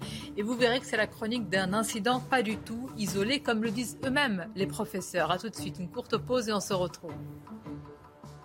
Merci d'être avec nous en ce lundi, Pascal. Bonne fête euh, à vous, évidemment. Euh, on va avoir beaucoup de sujets dans cette deuxième heure de Midi News. Mais tout d'abord, le journal, il vous est présenté par Nelly Denac. Rebonjour, chère Nelly. Rebonjour, Sonia. Bonjour à tous. J-6 avant le second tour et pour son dernier déplacement avant le débat d'entre-deux tours, Marine Le Pen est à Saint-Pierre-en-Auge. C'est dans le Calvados. Elle est arrivée sous les huées de Macron, président. Avant de retrouver Elodie Huchard qui nous attend sur place, je propose de regarder cette séquence.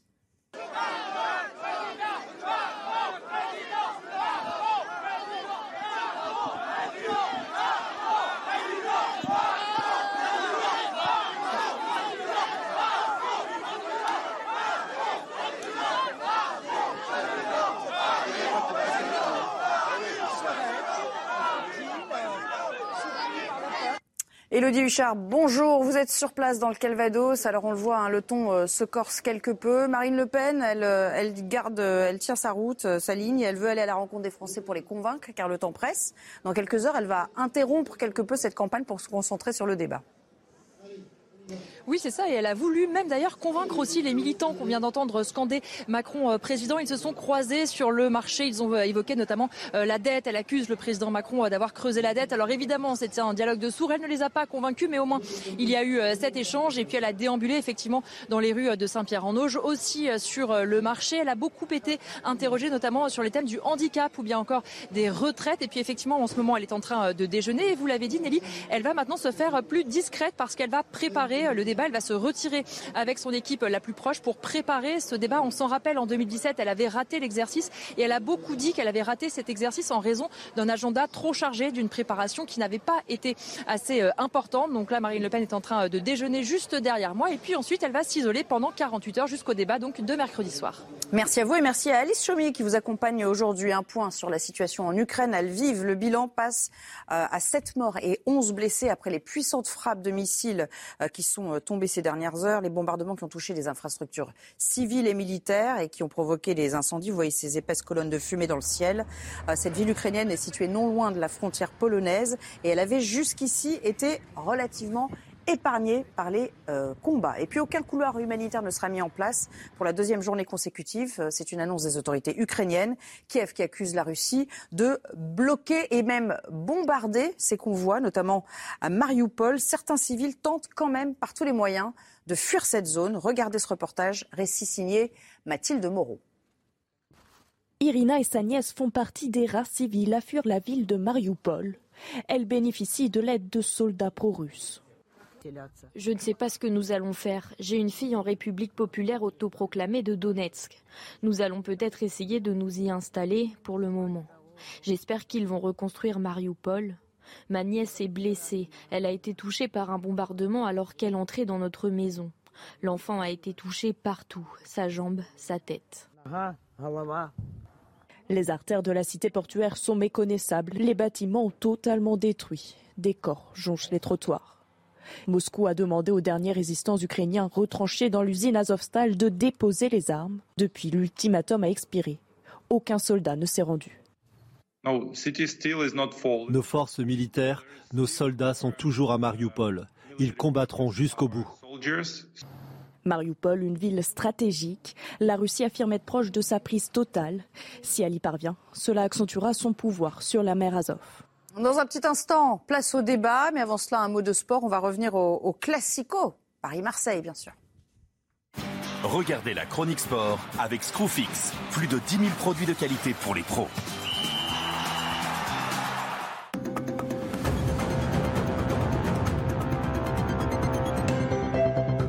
Lo más importante de esta noche, como decía, era ganar los tres puntos. Es un clásico y los clásicos son finales y los finales se ganan. Mauricio Pochettino, peu loquace après une victoire terne du Paris Saint-Germain. Malgré l'ouverture du score précoce de Neymar dès la 12e minute, Marseille a eu la possession mais seulement un tir cadré pour l'égalisation de Tchaletazza. Paris s'impose de 1 penalty d'Mbappé et fonce tout droit vers un nouveau titre. Le PSG a connu des fins de saison plus sereines mais peut être champion dès mercredi en cas de meilleurs résultats que l'OM.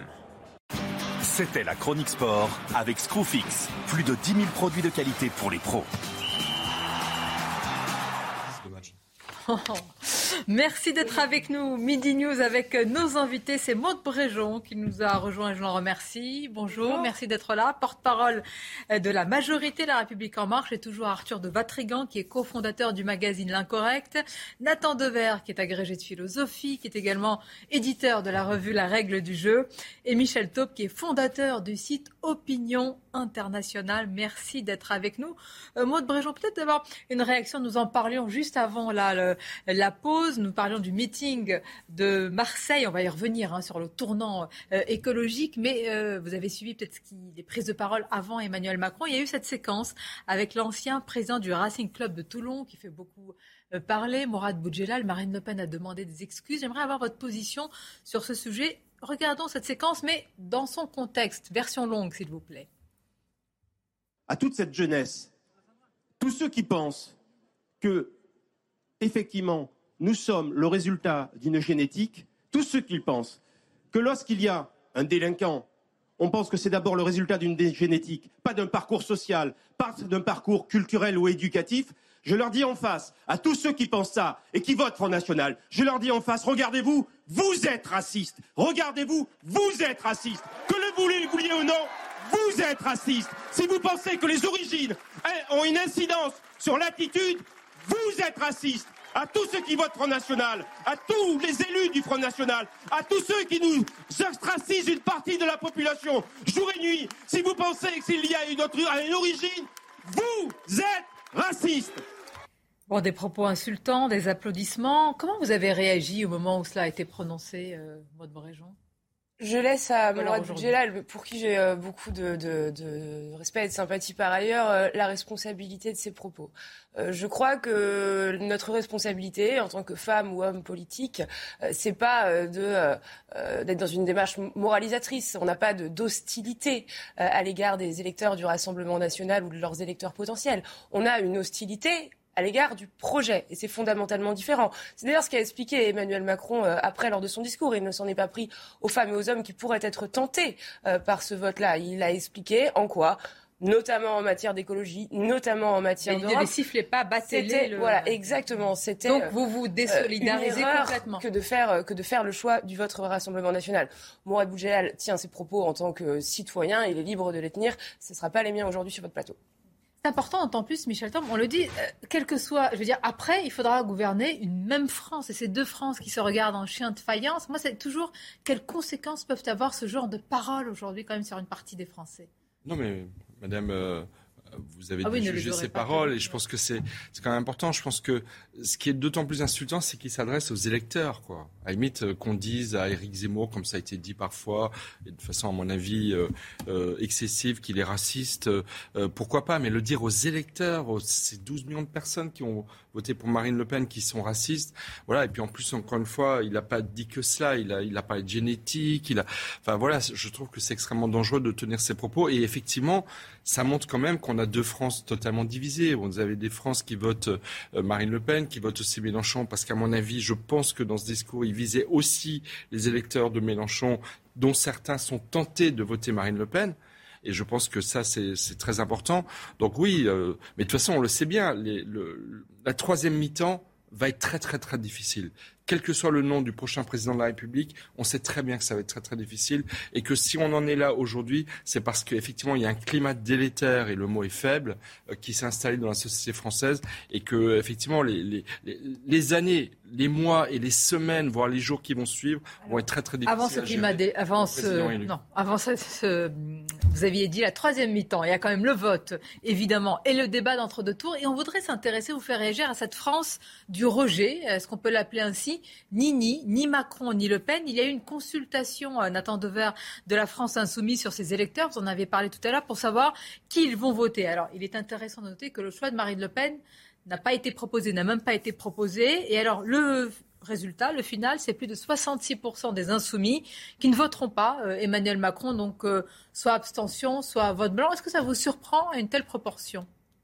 Il faut, il faut faire de la généalogie, me semble-t-il. Il faut rappeler qu'en 2002, Mélenchon avait été un des premiers à participer de manière extrêmement claire au Front républicain en appelant à voter Jacques Chirac. Il l'avait fait avec une, une, ferveur et je dirais euh, inconditionnelle.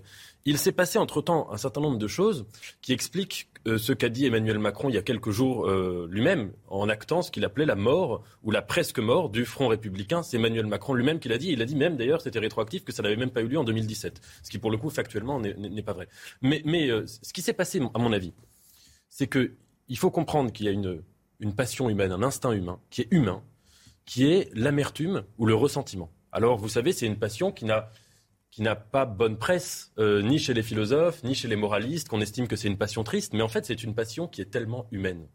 Et il y a beaucoup de gens en France, et notamment parmi les électeurs de Jean-Luc Mélenchon, qui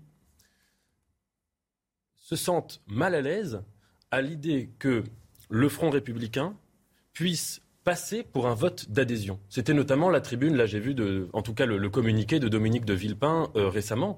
C'est-à-dire que si Emmanuel Macron est élu et qu'il ne dit pas extrêmement clairement qu'il sait que cette élection ne vaut pas adhésion à son projet, mais vaut uniquement barrage à, euh, à un parti qui est un parti d'extrême droite, si Emmanuel Macron ne le fait pas, eh bien, ça créera un malentendu. C'est-à-dire que lui, il continuera de mener son projet qui est très très loin de faire l'unanimité en France, et ça créera les conditions d'une augmentation dans les années à venir du vote pour Marine Le Pen ou pour quelqu'un d'autre. Mais alors comment faire si ce n'est là à continuer à faire ce tournant? Mais alors ça devient véritablement là, un virage à plus que 180 degrés sur l'écologie, sur d'autres sujets? C'est-à-dire qu'il faudrait... Euh, question sociale, question civique ce sont les trois sujets où il se grandirait à faire, me semble-t-il, un tournant. Et je rappelle que personne ne l'a fait, ni Chirac en 2002, ni lui en 2017. Mais c'est important. Edwige Plenel lui avait posé la question lors de l'interview, je crois en 2018, euh, cette euh, émission très longue. Euh, et Edwige Plenel lui avait dit Vous êtes conscient que vous n'avez pas été élu sur votre projet, mais uniquement pour un vote contre. Et Emmanuel Macron avait un petit peu botté en touche. Et pendant toutes les cinq années, on l'a souvent entendu dire Mais moi, j'ai été élu sur la base de la légitimité de mon projet. Si vous n'êtes pas content, il ne fallait pas voter pour moi. Ça, c'est le, problème du malentendu. Vous entendez cet argument, Maud Réjean pas totalement. Euh, déjà, rappeler que Emmanuel Macron fait plus de 28% au premier tour. Il termine premier, et largement premier, ce qui est assez historique euh, pour un président sortant, vous en conviendrez. Euh, et ensuite, effectivement, dans toute élection présidentielle, en tout cas toutes celles qu'on a connues, aucun homme aux femmes n'a eu plus de 50% au premier tour. Donc euh, c'est normal sur un second tour d'être dans une logique de rassemblement, d'être capable d'écouter aussi quel a été le message envoyé par l'électorat au premier tour. C'est ce qui fait sur la notion d'écologie.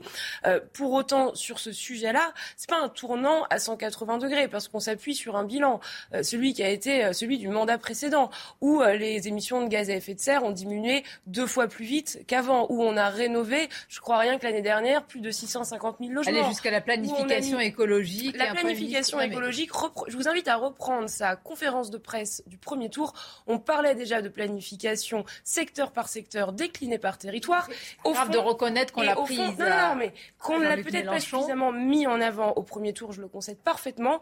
Pour autant, le 10 février dernier, il y a eu le discours de Belfort dans lequel il déclinait justement cette planification en matière de sobriété, en matière de nucléaire et en matière d'écologie. En fait, le discours de Marseille, pour moi, c'est l'acte c'est un aboutissement. C'est l'acte 2 du discours pas un de Belfort. Donc il y a une continuité, il y a une cohérence qui ne veut pas Restons sur le front du rejet. Il n'y a pas une amplification. On va aller sur l'écologie. Parce que, est-ce que ce Nini, ce front du rejet, quel est son carburant, au fond, vis-à-vis d'Emmanuel Macron Alors, on l'entend souvent. Est-ce que c'est le cas? Quel est je veux dire, quelle est la proportion de cette détestation, entre guillemets, de cette haine que certains plaquent sur Emmanuel Macron Et est-ce qu'elle est le carburant de ce front du rejet, euh, euh, Arthur de Vatrigan? Premièrement, le résultat de la consultation des électeurs Mélenchon euh, prouve que les, les, instituts de sondage sur le report de voix ont raison. On était à, à peu près 30-30-30. 30 abstention, 30, Mélenchon, 30 Emmanuel Macron, 30 Marine Le Pen. Ensuite, je pense qu'il ne faut pas oublier non plus, il ne faut pas prendre les, les, les électeurs pour tous des Alzheimer. Ils ont la mémoire, notamment à gauche. Euh, bon, sur le, on peut débattre évidemment de l'écologie, mais on peut changer mais il y a quand même beaucoup de revirements. Et vous parlez d'épisode 1, épisode 2. Belfort, pour moi, c'était l'épisode 4, parce qu'on peut repartir à l'épisode 1 de Belfort, qui en 2014, la vente des turbines. On reviendra sur l'écologie. Ça, c'est autre chose. Ça, non, c'est partie du show, c'est qu'il y a eu beaucoup de revirements. le contexte de la vente d'Arabelle était, ministre, il était ministre à l'époque, il a vendu, il a racheté. L'industrie du nucléaire n'était pas au même point que ce qu'elle est en 2020. On peut repartir du nucléaire. On peut repartir sur le nucléaire aussi, si vous voulez. Il y a eu plein de revirements. Donc, il y a une question, un, la crédit. On va rester sur le front du Nini. Sur le front du Nini, pour je pense que les électeurs ont la mémoire. Donc ils se disent quel est son degré de sincérité? Parce que quand on finit le premier tour en prenant la retraite à 65 ans, pardon, et quand on commence à lâcher dès le deuxième jour sur 64, 63, peut-être 2030, on se demande le degré de sincérité. Ensuite, sur le pouvoir... Non, 64, 2030. Ensuite, sur le pouvoir d'achat. Mais 2030, c'est parce qu'on baisse de 4 mois, on, augmente de 4 mois par non, an. Mais vous allez trouver toutes les justifications, je le sais. Mais donc 2027, en fait, il vous reste 4 fois 3 bah, mois, donc c'est un an. Il interroge sur les changements qui sont réels, mode Bréjon. Je sais que vous êtes subtil et intelligent et que moi, je ne comprends pas. Ça, on a compris depuis 2017. Mais euh, donc, il y a le, des revirements. Je me vexe pas, c'est la phrase, vous savez, de votre patron, Gilles Lejean, à l'REM, qui expliquait que leur défaut oh, des LREM, c'était trop. À vous dans l'ensemble, pas vous personnellement, évidemment. J'ai rien à vous reprocher. Euh, je ne vous connais pas, donc encore moins. Mais juste, donc, je, je, parle de la question des électeurs qui se posent sur la question de la sincérité d'Emmanuel Macron, parce qu'il y a des revirements qui peuvent s'expliquer, que vous allez nous expliquer. On a le droit de changer d'avis, on a peut-être mal compris, en effet, mais il y a des revirements là-dessus. Sur l'écologie, sur le social, sur la retraite, ça fait beaucoup de choses. Donc la question, c'est où est-ce qu'il a la sincérité d'Emmanuel Macron et quel est son projet global et dans quelle direction il va? Vous allez expliquer juste après un rappel de l'actualité, s'il vous plaît, tout de suite. Plus de 220 000 électeurs radiés des listes électorales par erreur. C'est une information euh, de nos confrères du Parisien. Pendant le premier tour, certains ont eu la mauvaise surprise de découvrir qu'ils étaient interdits d'isoloir au moment de voter. Une conséquence de l'automatisation de la mise à jour des listes électorales, mais aussi de bugs des logiciels permettant leur fonctionnement. Et puis l'épidémie euh, de Covid en France, les chiffres continuent de baisser. Vous le voyez, près de 86 000 cas ont été recensés ces dernières 24 heures. 25 000 patients sont hospitalisés, 1600 sont en soins critiques et 29 décès ont été recensés. Et puis vous le voyez, la moyenne des contaminations quotidiennes sur 7 jours, près de 118 000 nouveaux cas quotidiens ont été enregistrés en moyenne ces 7 derniers jours. Enfin, à Aulnay-sous-Bois, en Seine-Saint-Denis, trois policiers ont été blessés après avoir été victimes d'un guet-apens. C'était dans la nuit de vendredi à samedi dans la cité des 3000. Les policiers ont essuyé des jets de cocktails Molotov et de mortiers d'artifice. Deux personnes ont été interpellées. Merci Audrey. On reviendra tout à l'heure hein, sur ces euh, milliers quand même de citoyens qui ont été euh, radiés. On verra les, différentes raisons. Restons quand même encore sur cette France du, Nini. Qui est-elle? France du rejet, ni l'un ni l'autre. En tous les cas, pour une partie des électeurs de Jean-Luc Mélenchon, euh, c'est le cas. Est-ce qu'on peut appeler cette France la France du rejet véritablement, qui ne trouve pas, j'allais dire son bonheur, on est loin du bonheur, mais son compte dans les deux candidats Certains ont beaucoup critiqué ce qui s'est passé à la Sorbonne, Michel Taube, avec ses étudiants qui ont donné l'impression quand même, c'est plus qu'une impression de contester les résultats du premier tour. Mais c'est une France du rejet qui, effectivement, euh, en plus, a trouvé sa traduction politique. C'est le vote de Jean-Luc Mélenchon au premier tour. C'est les 7 millions de Français. Jean-Luc Mélenchon, Jean-Luc Mélenchon qui dit dimanche soir, au soir du premier tour, pas une voix pour Marine Le Pen, pas une voix pour Marine Le Pen, mais qui n'ose pas dire ce que peut-être lui, il y a 20 ans, il aurait dit, euh, à savoir je vote euh, Emmanuel Macron, euh, on l'a vu dimanche dans le résultat de la consultation des insoumis, c'est qu'en en fait, ils vont s'abstenir, ils vont voter blanc. Et moi, ma crainte, ma crainte, c'est que dimanche prochain, il y ait beaucoup d'abstentionnistes qu'il y en ait beaucoup. C'est-à-dire que toute, ce, toute cette France de la colère, du rejet, comme vous disiez, M. Devers, du ressentiment, euh, eh ben, elle n'aille pas voter. Et que du coup, la, je veux dire, la, la confiance qu'on devrait donner à la ou au président élu le soir du, deuxième tour soit largement entaché par une abstention record. Moi, je pense que ça devient un vrai risque euh, du, tour et je pense que les deux candidats qui vont s'affronter mercredi soir devront aussi avoir à cœur de s'adresser à ceux qui sont tentés de s'abstenir parce qu'ils en ont reçu les consignes notamment des 7 millions euh, d'électeurs des Insoumis, parce que je pense que là, maintenant, il y a un vrai risque pour dimanche. Oui, non, je, voulais juste préciser euh, par, rapport à ce, que vous me, disiez. Euh, pour ma part, je, ne, je ne fais pas l'équivalence entre euh, votre projet et le projet de Marine Le Pen. mais ce que, notamment pour une raison centrale, qui est que, avec son projet de référendum pour, sur l'immigration et pour la priorité nationale, il me semble qu'elle s'attaque à, non seulement à, des, à, des, principes constitutionnels, mais plus encore au bloc de constitutionnalité, à savoir de préambule de 1946 et la Déclaration des droits de l'homme et des citoyens. Je fais cette différence. Via les référendums, elle s'attaque au bloc constitutionnel.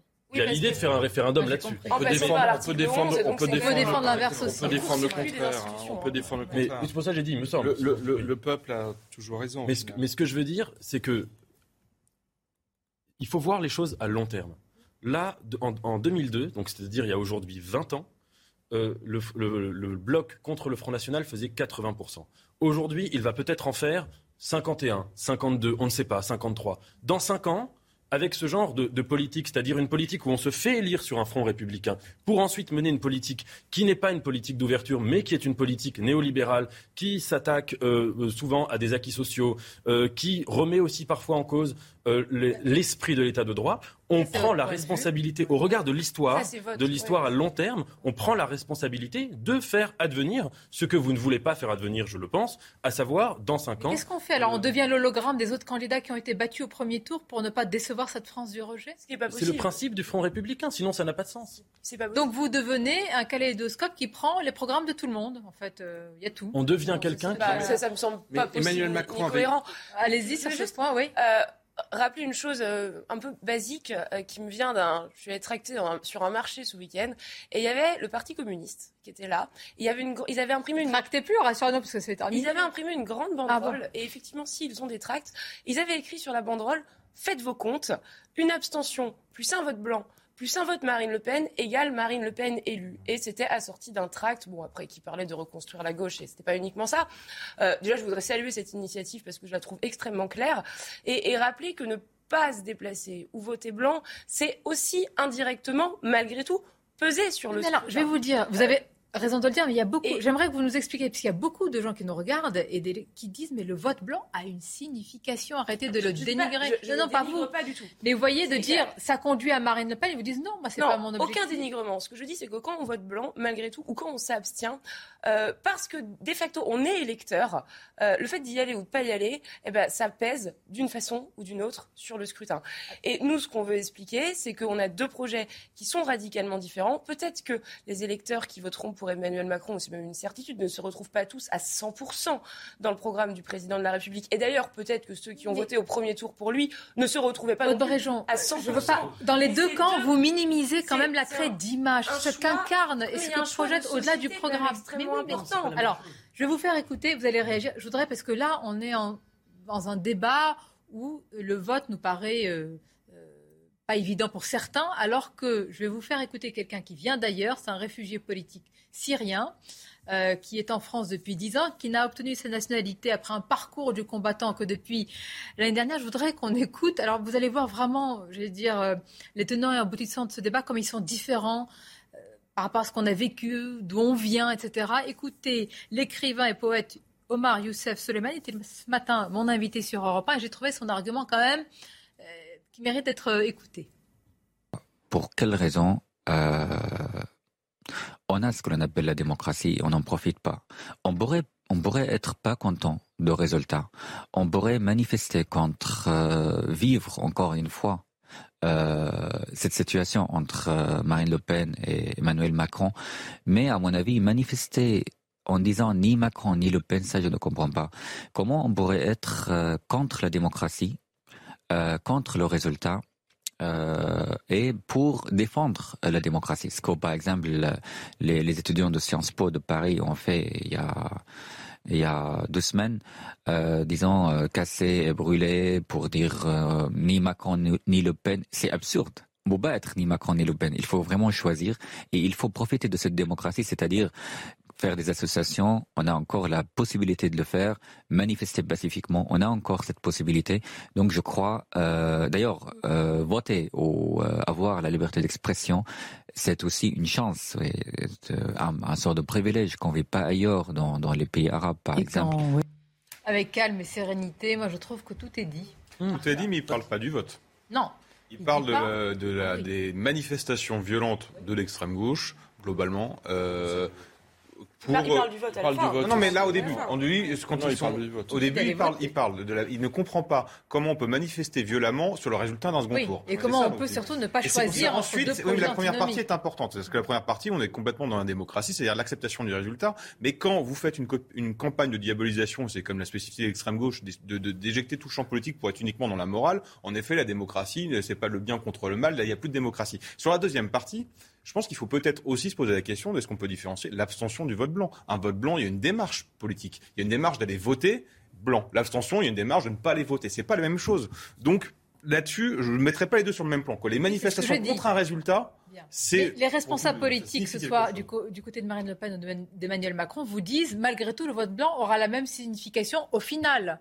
Même si il faut bien faire attention et dire que ceux qui vont mettre un, vote blanc, c'est une toute autre signification que l'abstention. Vous avez raison. Mais au final, moi, ce que moi, ce que j'entends dans les propos de ce, de ce monsieur, c'est qu'en fait, euh, voter, c'est un devoir, en fait.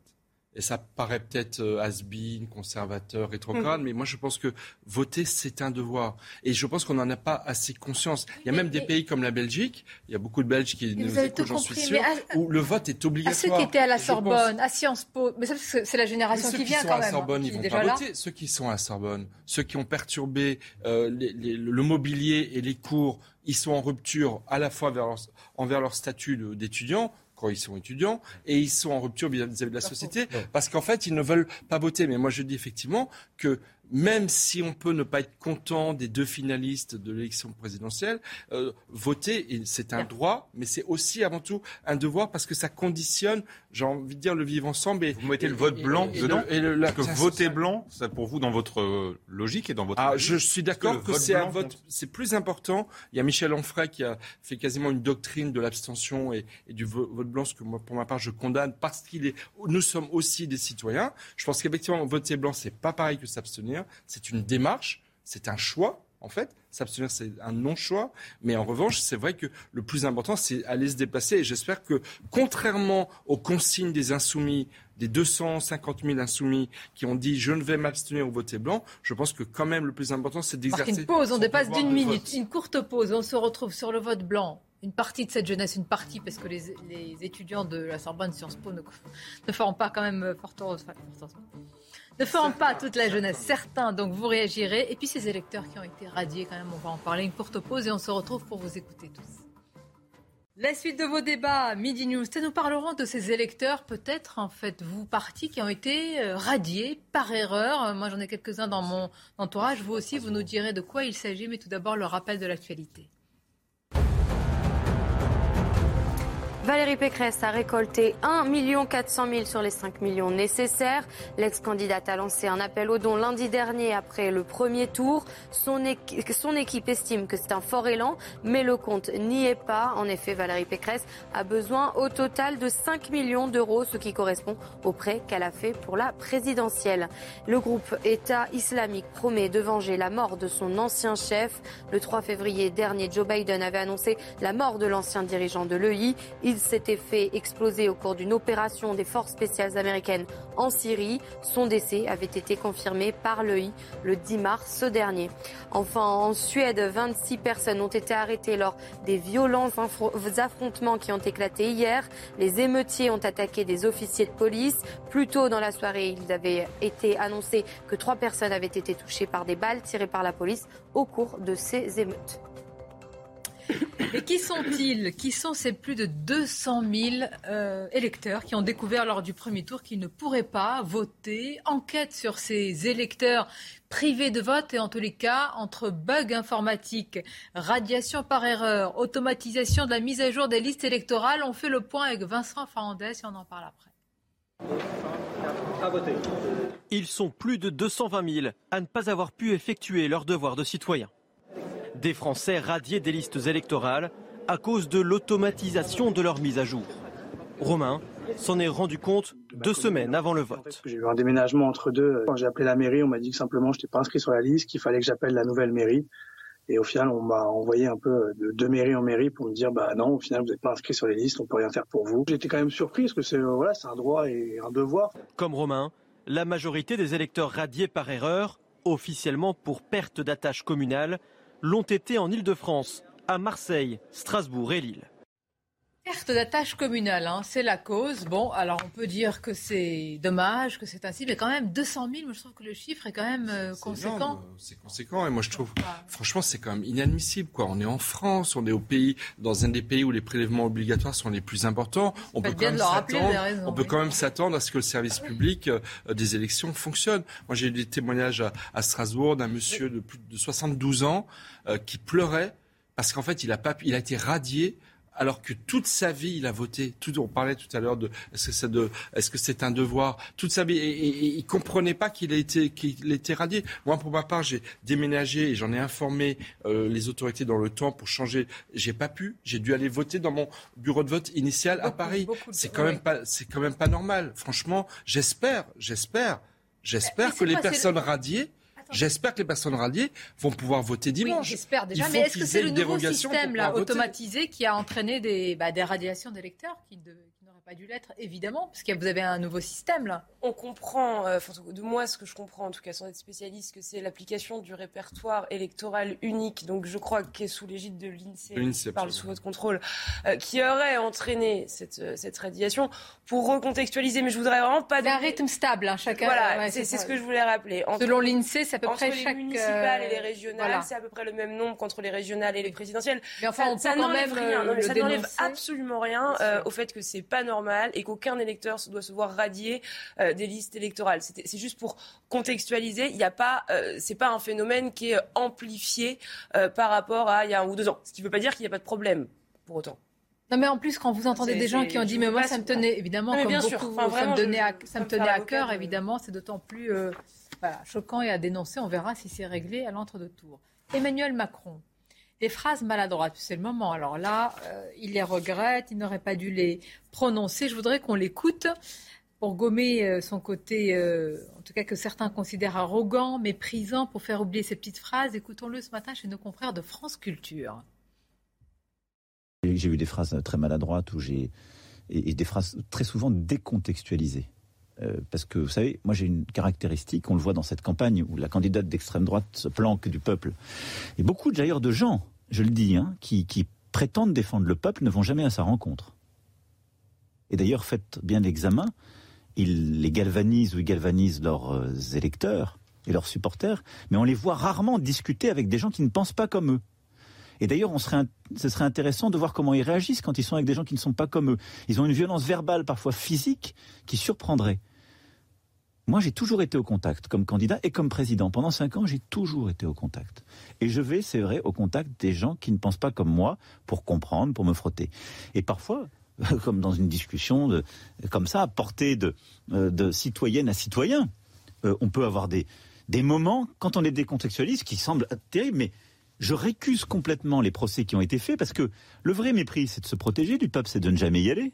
Ce qui, est l'inverse de ce que j'ai fait pendant cinq ans et de ce que je fais pendant cet entre-deux tours. Vous dire faute à moitié avouée, mais en écoutant la fin de l'extrait, il récuse tous les procès qui ont été faits. Donc euh, il revient sur cette petite phrase, mais pas vraiment. Ça fait dix fois qu'ils s'excusent. Oui, effectivement. Peut-être qu'il le fasse vraiment. Chaque, chaque jour de l'entre-deux tours. Et il dit quelque chose que moi je trouve très vrai. Alors d'abord, avant de rentrer dans l'explication, euh, je préférerais toujours un président, qui qu'il soit, euh, qui ait gardé une forme de euh, d'audace.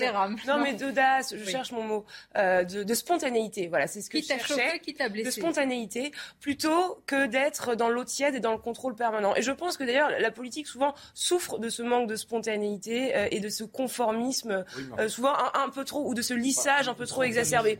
Et ensuite, il dit quand même était rude. Hein, il dit quelque chose... Rappelons-le, c'était les gens qui ne sont rien. Il dit quelque chose de très vrai. Euh, c'est que effectivement, quand on va au contact des gens, quand on accepte de se même, de se mettre soi-même en difficulté, de prendre ses risques, on a beaucoup plus de chances euh, de se retrouver dans ce genre de situation que quand on reste bien au chaud dans son palais. Mais moi, je préfère un président. Ces petites phrases, ça n'a pas été que dans des échanges. Qui soit dans cette démarche-là. aussi des paroles assumées. Et je vais vous dire, si la spontanéité, c'est de révéler euh, des passions tristes ou de. Euh, c'est pas, euh, je vois pas très condescendance, ou condescendance. Enfin, dans une interview, il a dit j'ai appris à aimer les Français. Enfin, excusez-moi, Jacques Chirac, François Mitterrand, Hollande, ils aimaient, ils aimaient les Français. Ils n'avaient pas besoin d'apprendre à les aimer. Et donc, si vous voulez, je pense qu'Emmanuel Macron, ça fait partie de son bilan. Dans son bilan, il y a ce qu'il a fait, ce qu'il n'a pas fait, et il y a qui il est. Et pour revenir au débat de, mercredi soir, je pense que je disais tout à l'heure que Marine Le Pen a rendez-vous avec elle-même, mais je pense qu'Emmanuel Macron a aussi un peu rendez-vous avec lui-même, parce que les Français ont découvert, les Français ont découvert Emmanuel Macron quand il a été président de la République. Et je pense que cinq ans après, je pense qu'aussi beaucoup doivent se dire, notamment parmi ceux qui sont tentés de s'abstenir ou de, ou, de, ou de voter, même pour certains Marine Le Pen, est-ce que finalement euh, cet homme qui parfois a eu des mots extrêmement durs vis-à-vis de nous, est-ce qu'on a envie de le... Je voudrais juste répondre sur une chose. Sur le, il a, Vous voulez répondre aux deux, comme ça on fait un pack en prenant deux verres, Michel Il a aimer les Français. Il une, vous comparez avec Jacques Chirac en disant il aimait déjà les Français. Alors je ne vais pas reprendre cette phrase-là, mais il y a quand même une différence fondamentale entre les deux. Ah c'est l'âge de l'élection. Euh, et on a élu, bah oui, mais en fait pour moi ça compte. C'est-à-dire qu'on a élu un président qui était jeune et je pense que Jacques Chirac depuis toujours euh, mode région. On peut aussi, euh, il n'avait pas, il avait pas le même passé politique. Euh, et donc peut-être qu'il a davantage appris que ses prédécesseurs lors de son, premier quinquennat. Et au fond, je trouve ça assez normal. Ça s'est pas trop vu sur le, les, les, premières rencontres avec les Français, en tout cas dans la rue, là, genre. Vous l'avez pas trouvé ces derniers jours euh, que quand il allait à Denain, sur une terre du Rassemblement national, qu'il était capable de se confronter aux gens, bah, qu'il était capable de mettre en avant son projet. Emmanuel Macron a honte de rien et, ça, et, ça, et, sa déclaration de je, qui dit je refuse jamais le débat, je vais à la rencontre des gens. Alors là, si vous parlez les deux en même temps, vous sa déclaration était assez amusante de dire là j'ai honte, euh, je, je, je, suis allé à la rencontre des gens, j'ai toujours euh, accepté la confrontation. tout le monde a vu que bon, ce n'était pas vraiment le cas, mais c'est pas grave. Et là, honnêtement, dans sa dans ses premières sorties post-premier tour, j'ai trouvé qu'il était d'une grande fébrilité. Je retrouvé. Vous Non, et non, non, mais pas du tout. Et j'ai trouvé même, pardon, j'ai trouvé même qu'il était très méprisant dans ses réactions avec les personnes. C'était encore une fois, vous m'avez pas compris. oui, mais vous êtes fou. On ne peut pas discuter parce que, vous contestez les faits. Vous, jouez bien votre rôle un peu anti-Macron sur le plateau. On a vu. Un... Attendez, il a fait, il a fait, il, ne s'est pas passé un. Il a été anti-tout. Il ne s'est pas passé un jour sans qu'il ait fait un déplacement dans des territoires qui étaient difficiles. Là où d'ailleurs Marine Le Pen a choisi l'option des conférences de presse ou des territoires qui étaient déjà acquis. Euh, et donc il va écouter les gens, il débat, il échange, euh, il voit la presse il fait des interviews. Je ne vois pas quel meilleur premier tour, enfin campagne de premier tour, en tout cas en termes de, contact, en termes de contact, de proximité, on aurait pu faire. Ah bah Honnêtement, je ne vois pas. Je peux vous faire une liste. Euh, aller, dans le, bassin minier quelques heures après les résultats du premier tour, au contraire, je, crois que ça dénote cette envie de parler à tout le monde et de continuer à convaincre. Enfin, vous regardez parfois les discours et les, propos qui ont été aussi tenus à son encontre. Et il les écoute et il les encaisse. Mais je vous dis pas, je vous dis pas, vous mettre d'accord. Je, vous dis que Nathan Devers, s'il vous plaît. Dans les deux sens. J'entends ce que vous dites et d'ailleurs je suis plutôt d'accord sur, sur le fait que, que, à l'oral, dans l'improvisation orale et dans une époque où, avec les réseaux sociaux, avec les téléphones, où toutes les paroles orales peuvent être archivées, bon, que, que les dérapages de, de, de quelqu'un, qu'on ne puisse pas le juger là-dessus et estimer que ce sont des dérapages à l'oral, peut-être que jadis, quelqu'un comme euh, François Mitterrand, quelqu'un comme Pompidou, peut-être qu'il disait pire à l'oral et que c'était pas retenu sur Twitter, sur les réseaux sociaux. Ça, c'est possible. Juste une nuance quand même, c'est qu'il y a certains dérapages, euh, certes euh, improvisés, qui trahissent quand même un imaginaire social. Dire que dans une gare, il y a des gens qui ne sont rien, et pas des, enfin, employer ce mot-là, c'est peut-être un dérapage oral, et ça, je, je reconnais hein, que, hein, voilà, phrase, mais euh, ça, ça, trahit là tout de suite un imaginaire social où ça se, le monde, c'est même pas l'imaginaire un peu à l'américaine où il y a entre les winners et les losers. Là, c'est vraiment entre les winners et, les, et le néant, des gens qui n'existent. Bon, ça c'est une chose. Et deuxièmement, par contre, quand il a dit en janvier une phrase qu'il a écrite dans la presse et qu'il a donc assumée et qu'il n'inclut pas dans les dérapages dont il, euh, sur lesquels il demande pardon. Quand il dit qu'il a envie d'emmerder, une partie des Français qui pourtant respectent la loi, parce que la vaccination n'était pas une obligation légale. Donc les non-vaccinés étaient des gens qui respectaient la loi et qu'on dit qu'on veut emmerder des gens qui, du point de vue de l'état de droit, ne commettent aucune infraction, aucun délit, aucun crime. Ça, c'est beaucoup plus problématique parce que, un, on n'est pas dans l'improvisation orale, mais dans la préparation écrite et dans une parole assumée, et deux, parce que c'est une parole qui remet en question le principe même et l'esprit même de ce que c'est que l'état de droit. L'état de droit, c'est... Je rappelle qu'il était face à des lecteurs du Parisien qui lui-même avaient dit j'ai répondu comme ça. Non mais j'essaie de rappeler le contexte à chaque fois. Pour chaque... Non mais, Ah oui, ça c'est vrai. En fait, bon, c'était affectueux. En fait, je pense que quand même pour un certain nombre de Français, il y a deux Macron. Il y a le Macron jupitérien, hautain, très très au-dessus de, la mêlée, mais même qui regardait les gens de haut et qui a gouverné pendant cinq ans. Et puis il y a le Macron séducteur, le Macron effectivement qui aime bien aller au contact. C'est lui qui a le record mondial euh, des heures passées au salon de l'agriculture il y a deux ans. Euh, il est passé 13 heures. Alors là, Jacques Chirac, il l'a battu euh, à plat de couture. Je suis d'accord avec vous. Ce Macron séducteur, ce Macron champion du monde des selfies, alors les selfies, c'est aussi une forme de miroir. Je me regarde moi-même. Donc il y a psychologiquement là, il y a déjà quelque chose d'un peu différent. Mais, mais non, non, mais c'est important. Mais je pense que il y a deux Macron. Il y a le Macron jupitérien, il y a le Macron séducteur. Lequel l'emportera mercredi soir face à Marine Le Pen et dans le cœur des Français dimanche je pense que ça n'est pas gagné. Vous avez beaucoup à répondre. Ce qu'on va faire, c'est qu'on va écouter Audrey pour le flash de l'actualité. On va vous laisser réfléchir, mais vous avez déjà les réponses et euh, on se retrouve. Mais tout d'abord, le rappel de l'actualité. En Ukraine, au moins 7 morts et 11 blessés dans des bombardements russes à Lviv, à l'ouest du pays. Selon le gouverneur local, ce matin, un enfant fait partie des victimes. Cinq frappes ont touché des infrastructures civiles et militaires. Et puis euh, en Russie, 200 000 emplois sont menacés à Moscou à cause des sanctions occidentales. Déclaration du maire de la capitale russe en cause. L'arrêt notamment des activités de certaines entreprises étrangères. Un plan d'aide de 3,6 milliards de roubles a été adopté pour aider les habitants, soit 38 millions d'euros. Enfin, la Turquie lance une nouvelle offensive contre les rebelles kurdes en Irak. Le ministre de la Défense a déclaré que des unités de commando, des drones et des hélicoptères d'attaque avaient lancé l'offensive contre les repères du Parti des travailleurs du Kurdistan. La Turquie mène de façon régulière des raids contre les positions de ce parti, un groupe qualifié de terroriste par Ankara et ses alliés occidentaux.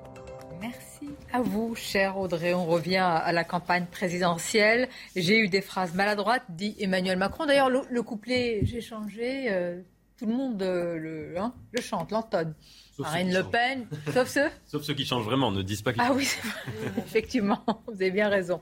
Alors, réponse à tout cela, lequel d'Emmanuel Macron va avoir mercredi et véritablement sur la forme, est-ce qu'il y a un changement? Je ne vais pas répondre à tout ça. Euh, je, crois redire ce que, ce que, ce que bah, moi, ma conviction, euh, c'est qu'Emmanuel Macron va vouloir expliquer en quoi son projet euh, est un projet de progrès et en quoi le projet de Marine Le Pen, son programme, est synonyme d'impasse.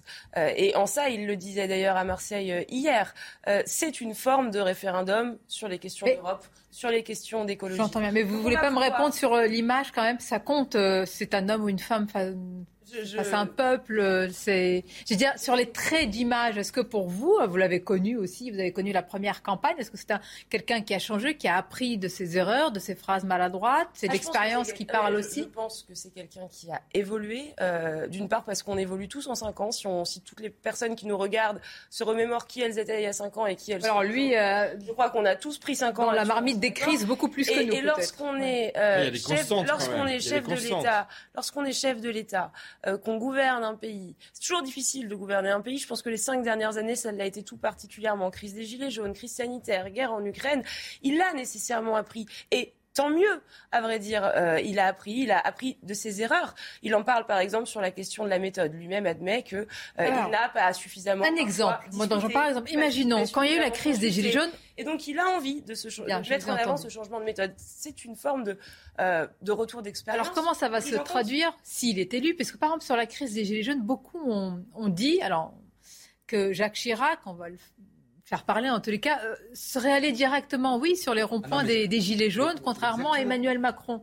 Et ça, c'est une méthode de faire, d'être. Vous voyez, c'est pour ça que je me permets de le dire alors qu'il n'est plus là. Euh, autre temps, euh, autre époque, moi je ne ah, pas, pas dire ce qu'aurait fait Jacques Chirac en, en, 2019 me semble un peu. Non, mais vous voyez ce que je veux dire, cette proximité d'aller tout de suite, de sentir les choses sur un peu bancal comme approche. Moi, j'ai vu pendant cinq ans un président de la République qui n'a jamais cessé d'aller sur le terrain. Euh, et après la crise des Gilets jaunes, qui a mis, non, mais qui a mis en place pendant la crise, il s'est retranché. Qui a mis en euh, place le grand débat Moi, j'en ai fait des grands débats. Était... Non, mais vous rigolez, le grand débat, le grand débat, c'est après, le grand débat, c'est après six mois, c'est après quatre mois et demi de violence urbaine des non, membres du gouvernement, le président de la République, dans des salles, dans des salles municipales, qui étaient en train de débattre à bâton rompu, ça a été un forcé. Alors, bah, vous en avez organisé, moi j'en ai organisé des grands débats. Euh, honnêtement, c'était des réunions publiques où chacun avait le droit, où chacun avait pas refaire le match. Moi, je vous interroge sur la méthode hein, des présidents. Oui, mais la méthode, elle est très intéressante parce que sur les gilets jaunes, et c'est peut-être pour ça aussi que Marine Le Pen est de nouveau présente au second tour de l'élection présidentielle, alors qu'Emmanuel Macron avait promis qu'il ferait tout pour l'éviter pendant cinq ans. Et c'est aussi, je pense, à son passif qu'on retrouve le même duel euh, cinq ans après. Mais la crise des Gilets jaunes, pour moi, c'est l'événement majeur du quinquennat Macron. Mais pourquoi, madame?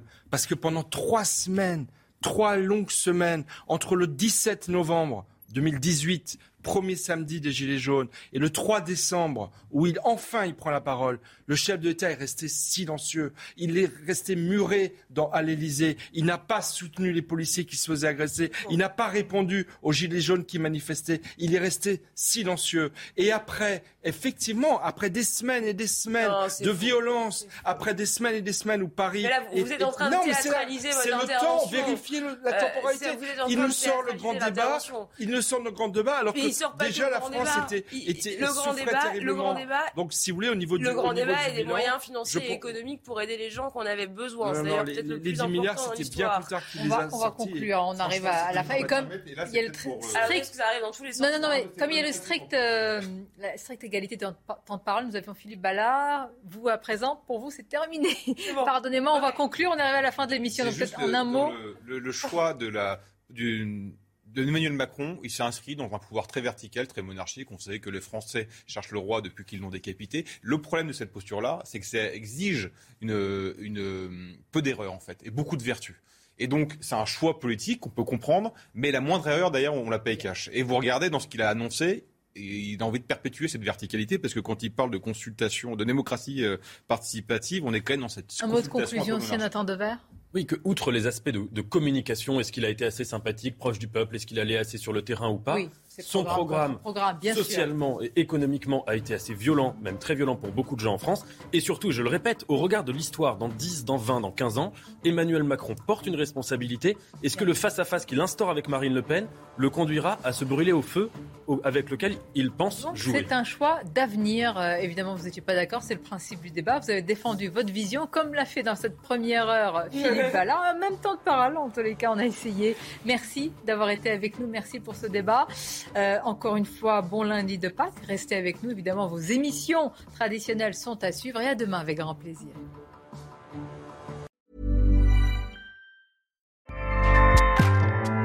ACAST powers the world's best podcasts. Here's a show that we recommend. This is Roundabout Season 2, and we're back to share more stories from the road and the memories made along the way. We're talking rest stops, if we're stopping to get gas. You will be timed. you will be for sure. Misguided plans. I grew up in the city, so I have like, you know, a healthy fear of real extreme darkness. this was like wilderness a lot of laughs. Y'all weird, but you, yeah, you, you were different. Like you were real different, bro. I can't really put my finger on it. And so much more. Just goes to show that unexpected yeah. things sometimes are the best when it comes to a road trip. Roundabout Season 2, presented by Nissan, is live now with new episodes rolling out every Thursday. Listen and subscribe wherever you get your podcasts.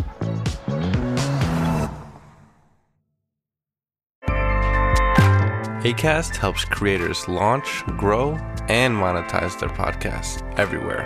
ACAST.com.